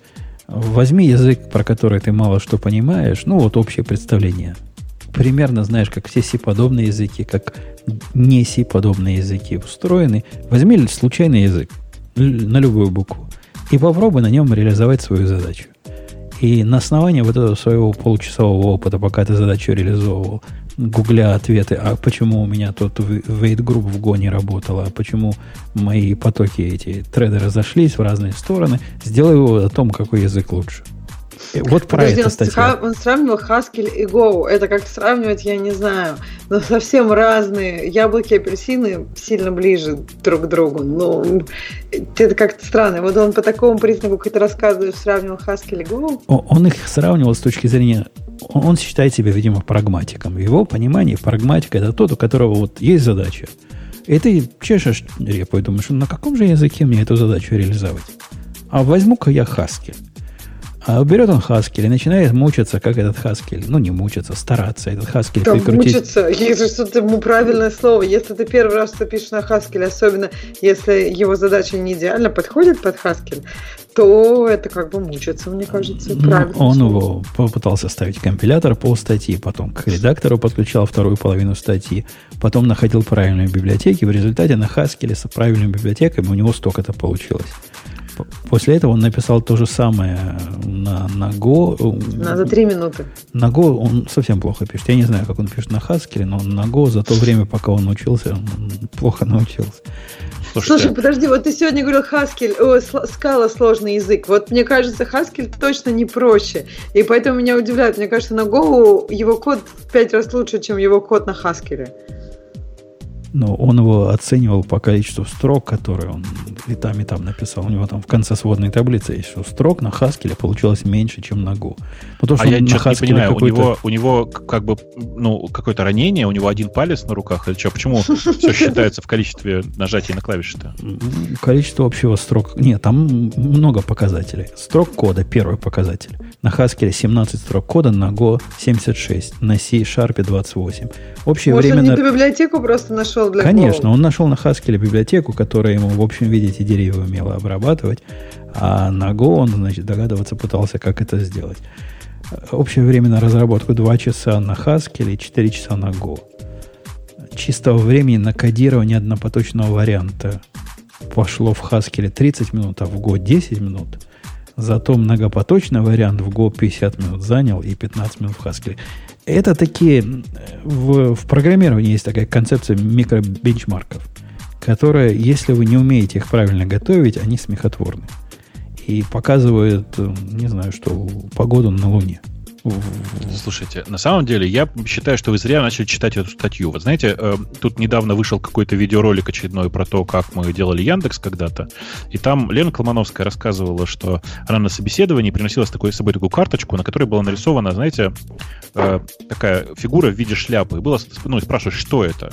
И если человек э, автоматически начинал говорить, ну, вы из «Маленького принца», это удав, который проглотил слона, помните, там такая картинка была, то человеку просто говорили, ну, это наш человек, что тут дальше переживать-то? Ну, наш и хорошо, и слава богу. Вот э, посмотрите на картинку с кольцом всевластия. Видите, она довольно высоко, там вторая сверху картинка. Видите подпись по ней, под ней? Для тех, кто не видит это кольцо всевластия из э, «Властелина колец», под которым написано э, автором, здесь что-то на альфийском не могу прочитать. Значит, дорогой чувак, если ты случайно нас услышишь, не дай тебе Бог встретиться с человеком, который как бы Толкина читал или смотрел. Это не эльфийский, это черное наречие. Если ты как бы черное наречие... буквами, да. Оно даже не эльфийскими буквами. Не, ну, не, то есть оно тенгваром, тенгваром да. ты имеешь в виду, да? Ну да, да, да, оно написано тенгваром, да, это правда.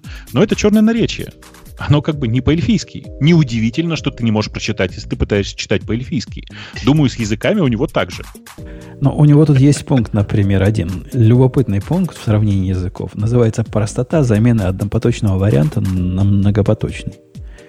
Вот такой пункт вписывать в оценку разных языков, это особенно если ты с языком до этого 30 минут знаком, это, конечно, о многом говорит. То есть в Haskell это элементарно сделать, в C-Sharp это элементарно сделать, а в Go прямо X, X стоит. То есть нельзя сделать, видимо. То есть не просто это сделать. Э, о чем это говорит? Ну, о том, что он не понимает, о чем он пишет. Да, блин, потому что он со своим эльфийским пытался читать черное наречие, понимаешь? Мне вообще кажется, а там это немножко... лук. Ну, странно, простите. потому что ты часто, ну, то есть э, большинство кода, мне кажется, сразу очевидно, будет ли он многопоточный или... Ну, то есть зачем писать код однопоточным, если понятно, что ну, он будет многопоточным?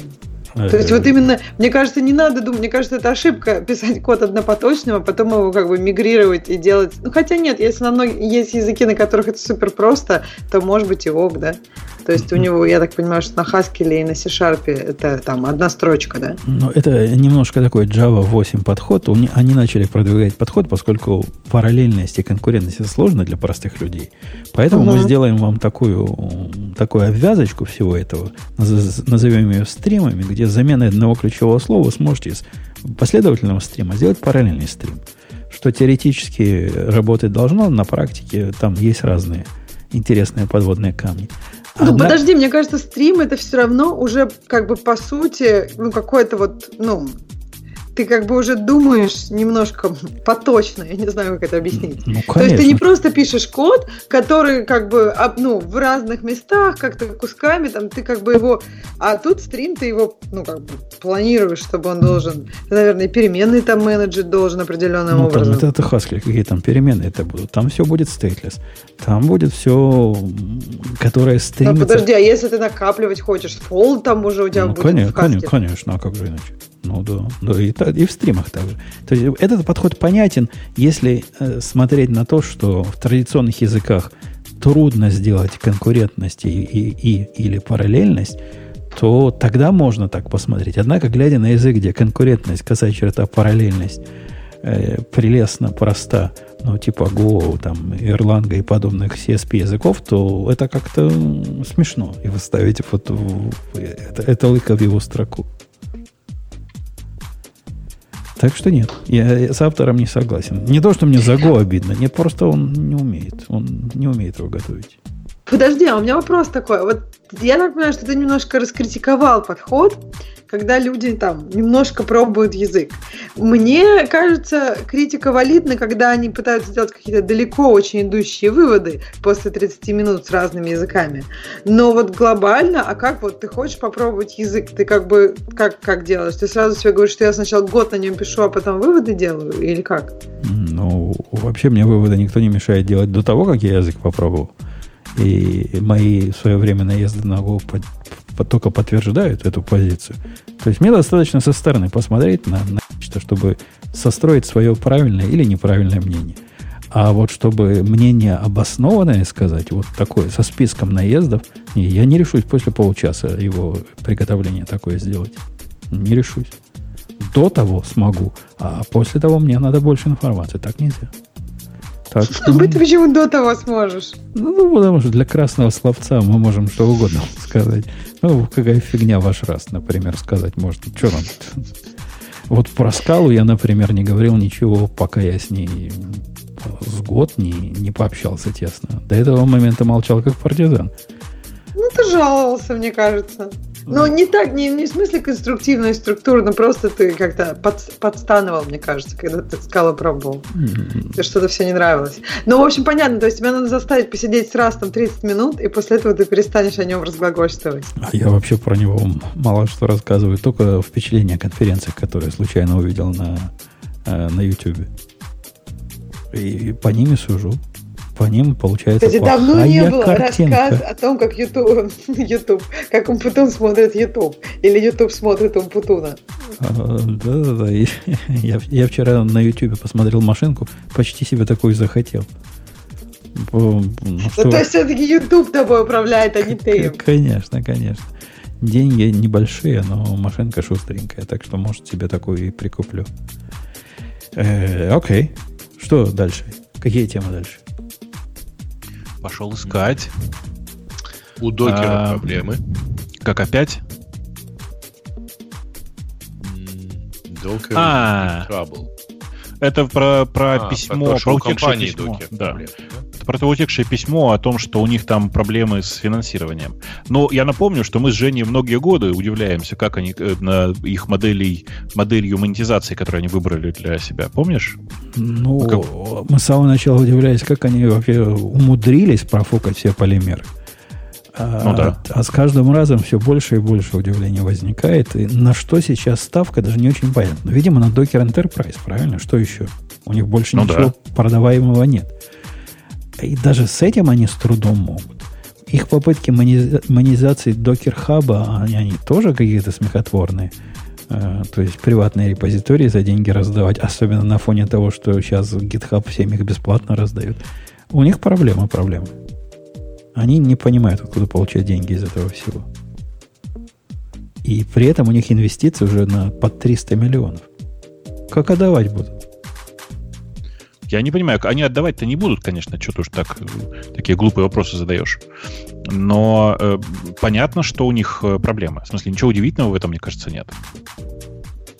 Ну, вот, вот это вся их э, промах с... Э, как на С называется их Kubernetes? Сварн. Свар, Сворм, да. Сворм. Ага. Вот, вот эта промашка, она ведь, она ведь дорогого стоила, правильно? Ну, конечно. они, они теперь уже и сами негласно говорят, ну да, ну ошиблись, да, Kubernetes нас уже сделал как стоячих, и мы сами Kubernetes любим вовсю. Они пытаются себе показать как какого-то, такой как новый IBM, то есть поставщик услуг. Вот приходит к ним, даже не услуг, а решений. Приходит к ним какой-то enterprise и говорит, мы хотим решение на докере с Kubernetes. Сделай нам, дорогой докер, то самое решение на докере. И вот здесь они, видимо, начнут зарабатывать деньги. Ну, если кто-то так зарабатывает, почему бы им так не заработать? Возьмут правильного руководителя, расставят правильные приоритеты, перестанут глупостями заниматься. Может, что-то и получится. Да.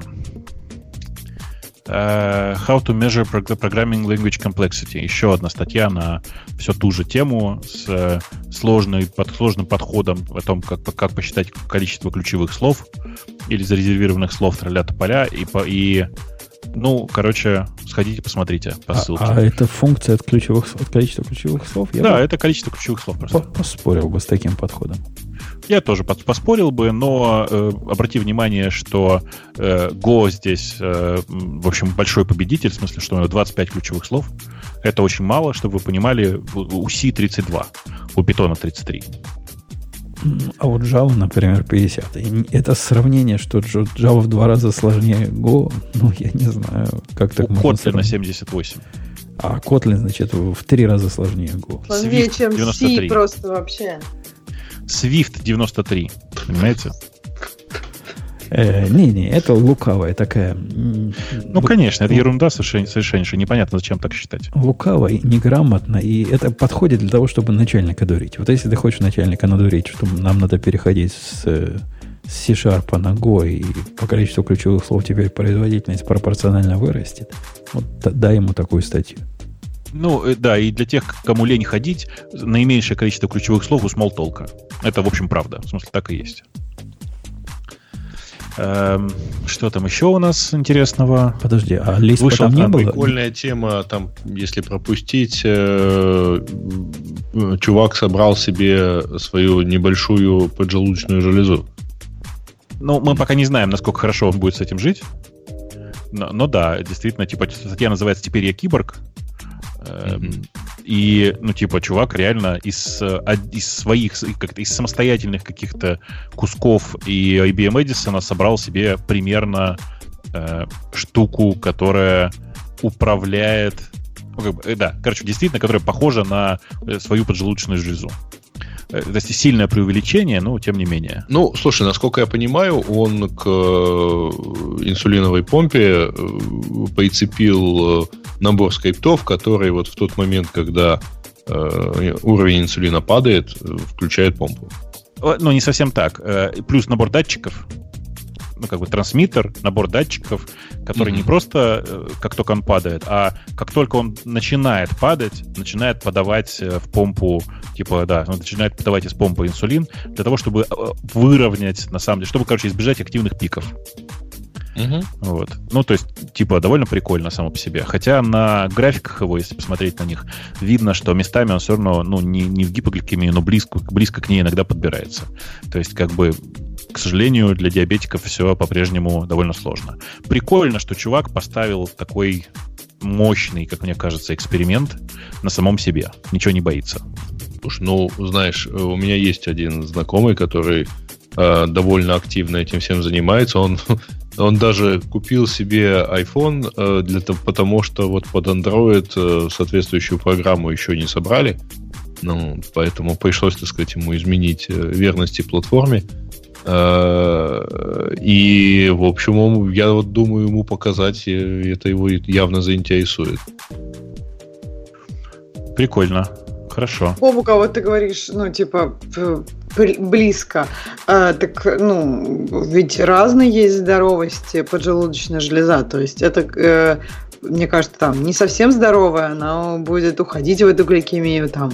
А, не, не, э, там дело не в этом. Дело в том, что как бы ты ни старался, иногда придется просто не просто инсулином жахаться, а еще и что-то поесть. Там а, вот в чем история. Он в гипогликемию ушел, в смысле, у него исчерпался инсулин в инсулин, глюкоза в крови упала. А, так да, есть ты все равно будешь. Так да, разве видишь, эта штука проблема... не должна балансировать то, что ты ешь?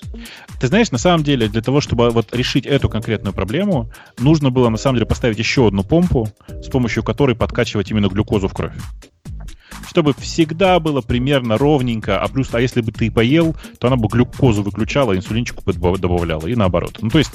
Подожди, но организм же так не делает.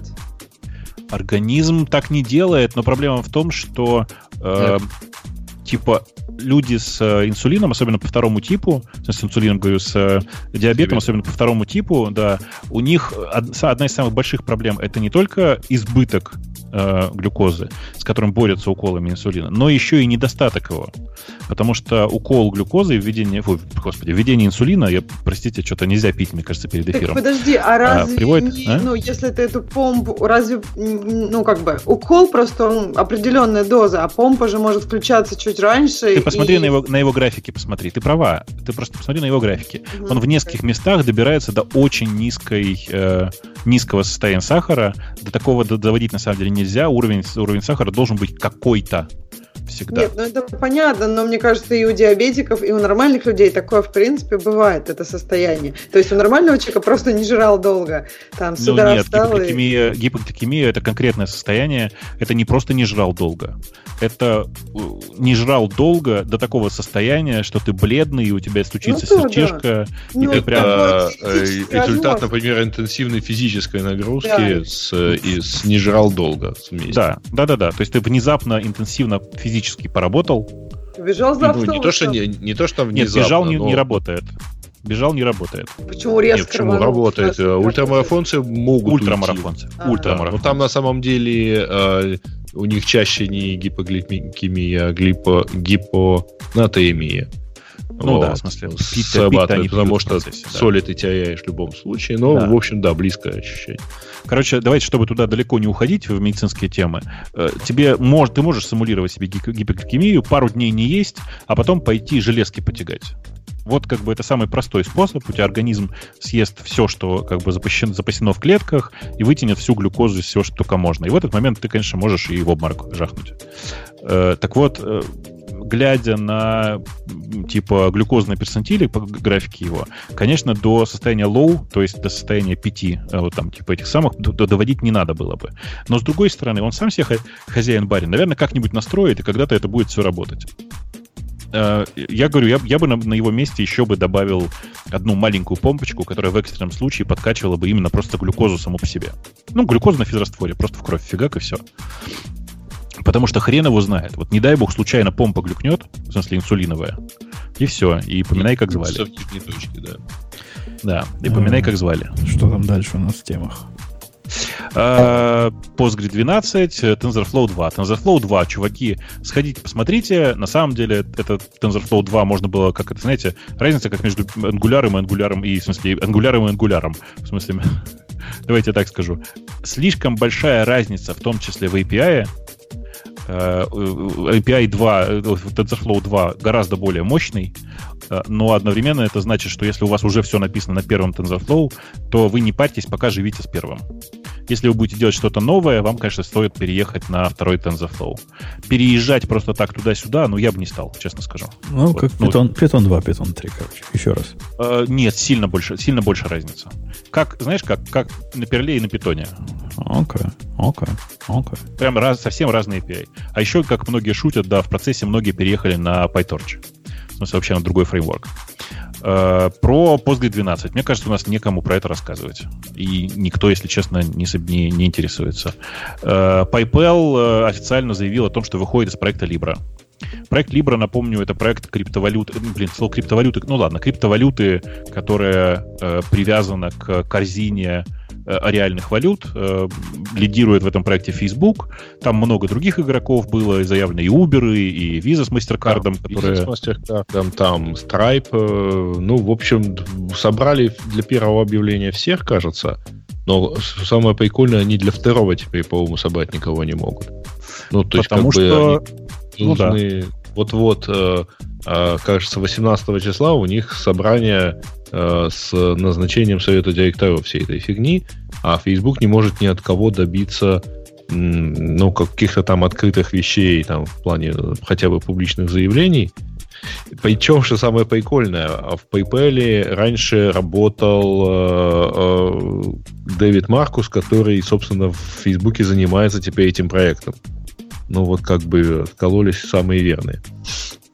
Вот. А, ну, при этом умудрились все рассказать уже, вот, э, они уже умудрились по, пообщаться с конгрессменами на эту тему, потому что Конгресс там в лице некоторых товарищей заинтересовался, казначейство чего-то уже писало всем желающим. В общем, государство заволновалось. Ну да. А, и, ну, удивительно было бы, если бы не заволновалось, правда? Ну, да, 2,5 миллиарда пользователей э, с централизованной валютой, ну, с валютой, которая не зависит от государства. С новой валютой, которая не контролируется государством, я бы вот как сказал. Угу. Не контролируется, здесь просто ключевое слово.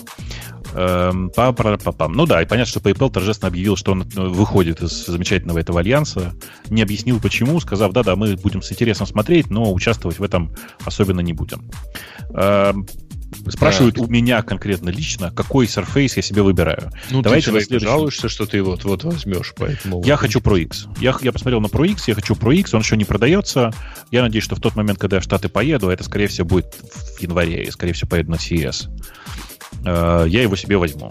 Э, несмотря на то, что он на армии, он мне крайне нравится, прям крайне симпатичен. Э, что там дальше будет, пока непонятно. Но зато он на армии. Вообще, я думаю, что на следующем, в следующем выпуске надо немножко заложить там полчаса времени и про анонсы Microsoft поговорить. Там прикольные штуки. Про телефон. Про, там это не телефон, а херня, как херня какая-то, прости, пожалуйста. Но зато у него не будет проблем с экраном при складывании. Ну да. Э, чуваки, которые...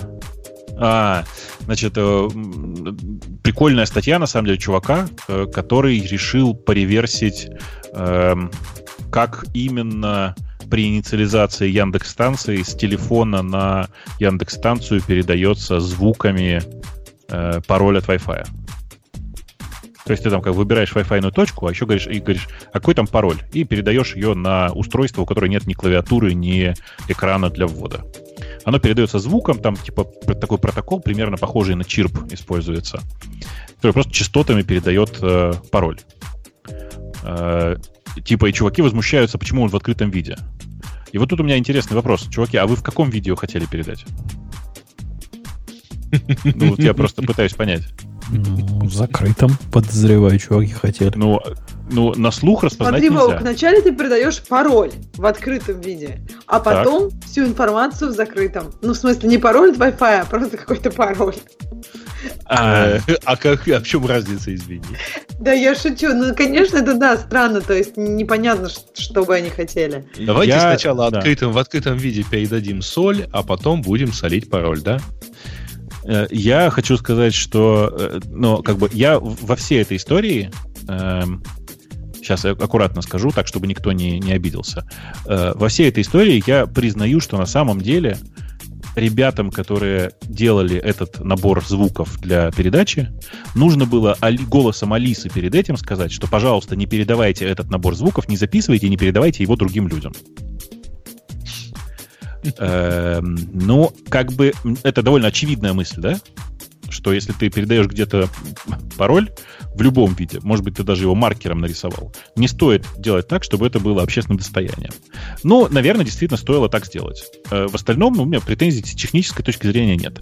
Пароль почти всегда, если, он, если нужно передать пароль именно как пароль, он почти всегда передается в открытом виде, потому что можно заксорить. Но точно так же и расксорить можно, было бы желание. Можно придумать схему с ключом, но тогда ключ будет лежать и на колонке, и на устройстве, которое кодирует этот пароль. Ну и так далее. Ну, то есть можно а, все что угодно сделать. Особенно Более смысла, а, честно, слушайте, в этом нет. Кстати, а вы э, там переезжали, например, на новый iPhone? Там со старого? Там же, о ужас, видим на, прямо на экране нарисован ключ в этот момент. Его любой может увидеть. Но... Ну, когда тебе предлагают, или там на Apple Watch, ты когда, когда тебе предлагают навести камеру экрана, можно же навести не только твою камеру, не, не, ну, ты, ну, чужую, ты, зря да, так, ты зря так упрощаешь. В Яндексе, представляешь, ты спрятался за окном.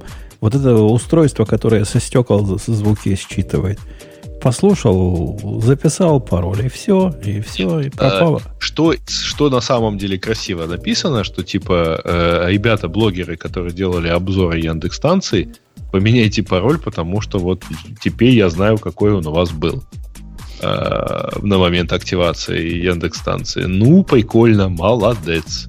А еще, типа, там, авторы всех обзоров сотовых телефонов, пожалуйста, там, поменяйте номера телефонов контактов, которые вы там показывали тебе на скриншотах. А... У Экстра есть какое-то количество э, забитых контактов, которые он регулярно ж показывает, ну, надо же, типа, отрисовать интерфейс. А Короче, вроде, Бобук, да. современные технологии, которым 20 лет в обед, которые не требуют водопароля или подключения к Wi-Fi, там WPS, по как она называется-то? Когда кнопку там нажимаешь, кнопку сами, они сговариваются друг с другом. Ну, э, а как ты на телефоне нажмешь э, WPS? Не знаю. Ну, вы Яндекс его придумаете. Потом, это же еще более непонятно. Ну, как, типа, ты же в этот момент нажал на кнопку, а если другой человек в это время тоже кнопку нажмет? Понимаешь? Mm-hmm. То есть в, в этом же главная претензия-то. Ну, хотя бы а, не подслушать, оно электронно происходит. А тут вообще, ну, что, что это такое?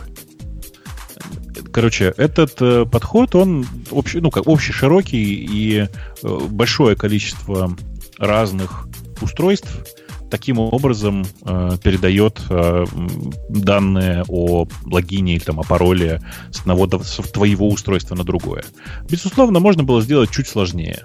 Ну, если честно, я не понимаю, зачем. Наверное, стоило бы предупредить людей, что, ребят, это вообще не случайный набор э, звуков, э, а типа особенный способ передачи в открытом виде. Ну, и как бы... А нельзя было как-нибудь звучать вне звукового диапазона? Или оно не умеет? Нет, потому что микрофон... Э, не так не микрофоны, а динамики телефонов современных mm-hmm. часто искажают все за пределами э, этого, ну, типа вот этого диапазона свойственного человеческой речи. Не, ну тут уже можно было придумать там э, коррекция, шмарекция, Не, ну какой коррекция, если просто динамик не... Ну, микро, динамик не, не, не работает на этой частоте. О чем ты? Ну, как... Он просто а, может, там отрезает часто и все. все. В комментариях на э, этом, в комментариях на хабе написано, почему нельзя было придумать, так сказать, так же, как у Apple, э, с наушниками и другой техникой э, и, и так далее. Э, ребят, ну потому что для того, чтобы придумать метод, которым, например, там, спаивается iPhone с э, Apple TV, надо сделать и iPhone, и Apple TV.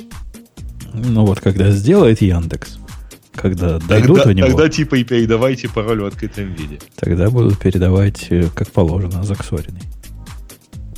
Короче, да. все, все, что там происходит дальше, уже довольно э, ну, ну мало интересно. комментарий в стиле типа вот типа, а Яндекс в итоге ответил типа и часы не варить, да, если часы опустить в кипяток, то и, они перестают работать.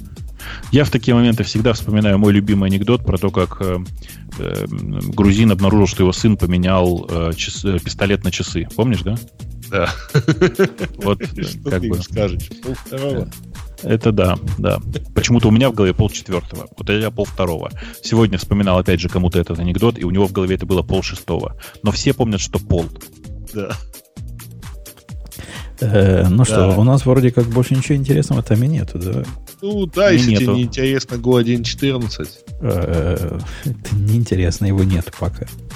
Ага, это, это речь идет о перспективах, которые станут реальностью. Окончательно э, стало понятно, что у Huawei очень плохо, потому что у него... Э, это, кстати говоря, вот этого нет у нас в новостях. Это просто ссылка на то, что там э, Huawei вроде бы как начал придумывать способ поставить все-таки, дать возможность пользователям поставить сервисы Гугла. Так вот, оказывается, так вот в итоге оно не работает. Я поставил себе, ты про Go мне напомнил, тут поставил себе на днях, э, ты знаешь, Бобок, есть такой проект, который Go Proxy от Microsoft. По-моему, Афина ну. называется проект, это что-то такое. И я его себе поставил. Во-первых, он совершенно прелестно работает. Э, настолько прелестно, что мне захотелось посмотреть, как он написан. Он написан хорошо. В Microsoft умеет писать на Go. Это даже удивительно. Ну, они еще и на TypeScript умеют писать, я вот То видел есть, несколько в, раз. В отличие от MongoDB, которая явно не умеет писать на, на Go, эти умеют. Хотя я с монговским драйвером не знаешь, чем поразил. Вот так, такое поражение, поразительность бывает редко. Э, когда ты смотришь на монговский драйвер для любого языка, если это не язык Go, ну, например, для Java смотришь, и пытаешься понять, что там происходит, поскольку там традиционно очень плохая документация. Вообще вот конкретно плохая документация была всегда. Это их такой печать такая, монговская. Сейчас уже хорошая на Java. По-моему, и на Node.js там хорошая документация для JavaScript. На Go вот такая, как была на Java, там, не знаю, 8 лет назад. И попытки посмотреть в коде, что же оно делает – и догадаться головой, как же это вписать, ну, чтобы получилось, что ты хочешь, никогда не были. Вот ты ожидаешь одного, а на практике оказывается совсем другого. Совсем другой способ. А с Гошным драйвером, хотя они сделали все плохо, но концептуально все правильно. Если тебе кажется, что вот что-то должно так работать, ты пойдешь в реализацию, удивишься, почему они так это сделали, но в результате окажется, что все работает э, так, как тебе кажется. Оно должно было работать с самого начала. Просто плохо написано. Так что мне, мне такое двойственное впечатление от драйвера. Я не, не против. Я уже не баба Яга против. Я уже активно на него перехожу своими проектами. Ну, куда деваться-то тебе? Ну да, этот остается экспериментально. Поддержка 4.0 экспериментально в, в самом активном форке MGO. 4.0, 4.2 уже вышел. Ну да. А тут, значит, альфа, альфа версия для 4.0. И судя по комитам, последний там релиз был 6 месяца 2018 года в, в MGO-шном активном форке. Э, как называется? Какой-то Global, Global чего-то. Какая-то компания их ведет. Global Sign, по-моему. Угу. Да, делать нечего, надо переходить. Надо переходить. Тебя просят ссылку на проект. на какой, а, а я про какой проект говорю? Это к тебе вопрос, про какой проект ты говорил. Действительно. Написано же Умпутун, дай ссылку на этот проект. Э, держи. Я не знаю, про какой проект ты меня спрашиваешь, Алексей, поэтому ничего сказать не могу. А, Афина. Афина. Ну, так и да, Афина. Поискать Go Proxy, Афина. Go Proxy. Афина. Ну, он уже этот самый, как он называется-то. Google для этого есть. Вот, вот GoMods Афина, вот его стандартная ссылочка. Вот, держите. Выдал. Выдал. А, он работает, хорошо работает. Можно в закрытых сетях у себя ставить. Как раз то, для чего вы могли себе представить, зачем вам нужен локальный прокси. Все, все просто там. Все просто и очевидно. Настолько просто, что самому даже в руки чесались такое написать, но потом удержал себя. Что, граждане, расходимся? Э, ну, сначала надо проиграть рекламу. Конечно. Если Ксюша не хочет ничего добавить к вышесказанному, то я даже не знаю, зачем мы будем тут сидеть. Расходимся. Расход... Ну, раз Ксюша сказала расходимся, пришло время нажать на поперечную клавишу. Пока. До, до следующей недели. Пока. Пока. Пока. Это шоу создано при поддержке Digital Ocean. Digital Ocean – провайдер доступного облачного хостинга. Всего за 55 секунд и 5 долларов в месяц вы можете создать свой облачный сервер в одном из дата-центров, расположенных в Нью-Йорке, Сан-Франциско, Амстердаме и Сингапуре, и управлять им с помощью простой, интуитивно понятной панели управления или воспользоваться мощным мощным API. Начните прямо сейчас. Введите промокод RadioDefist при регистрации и получите 10 долларов бонуса на аккаунт.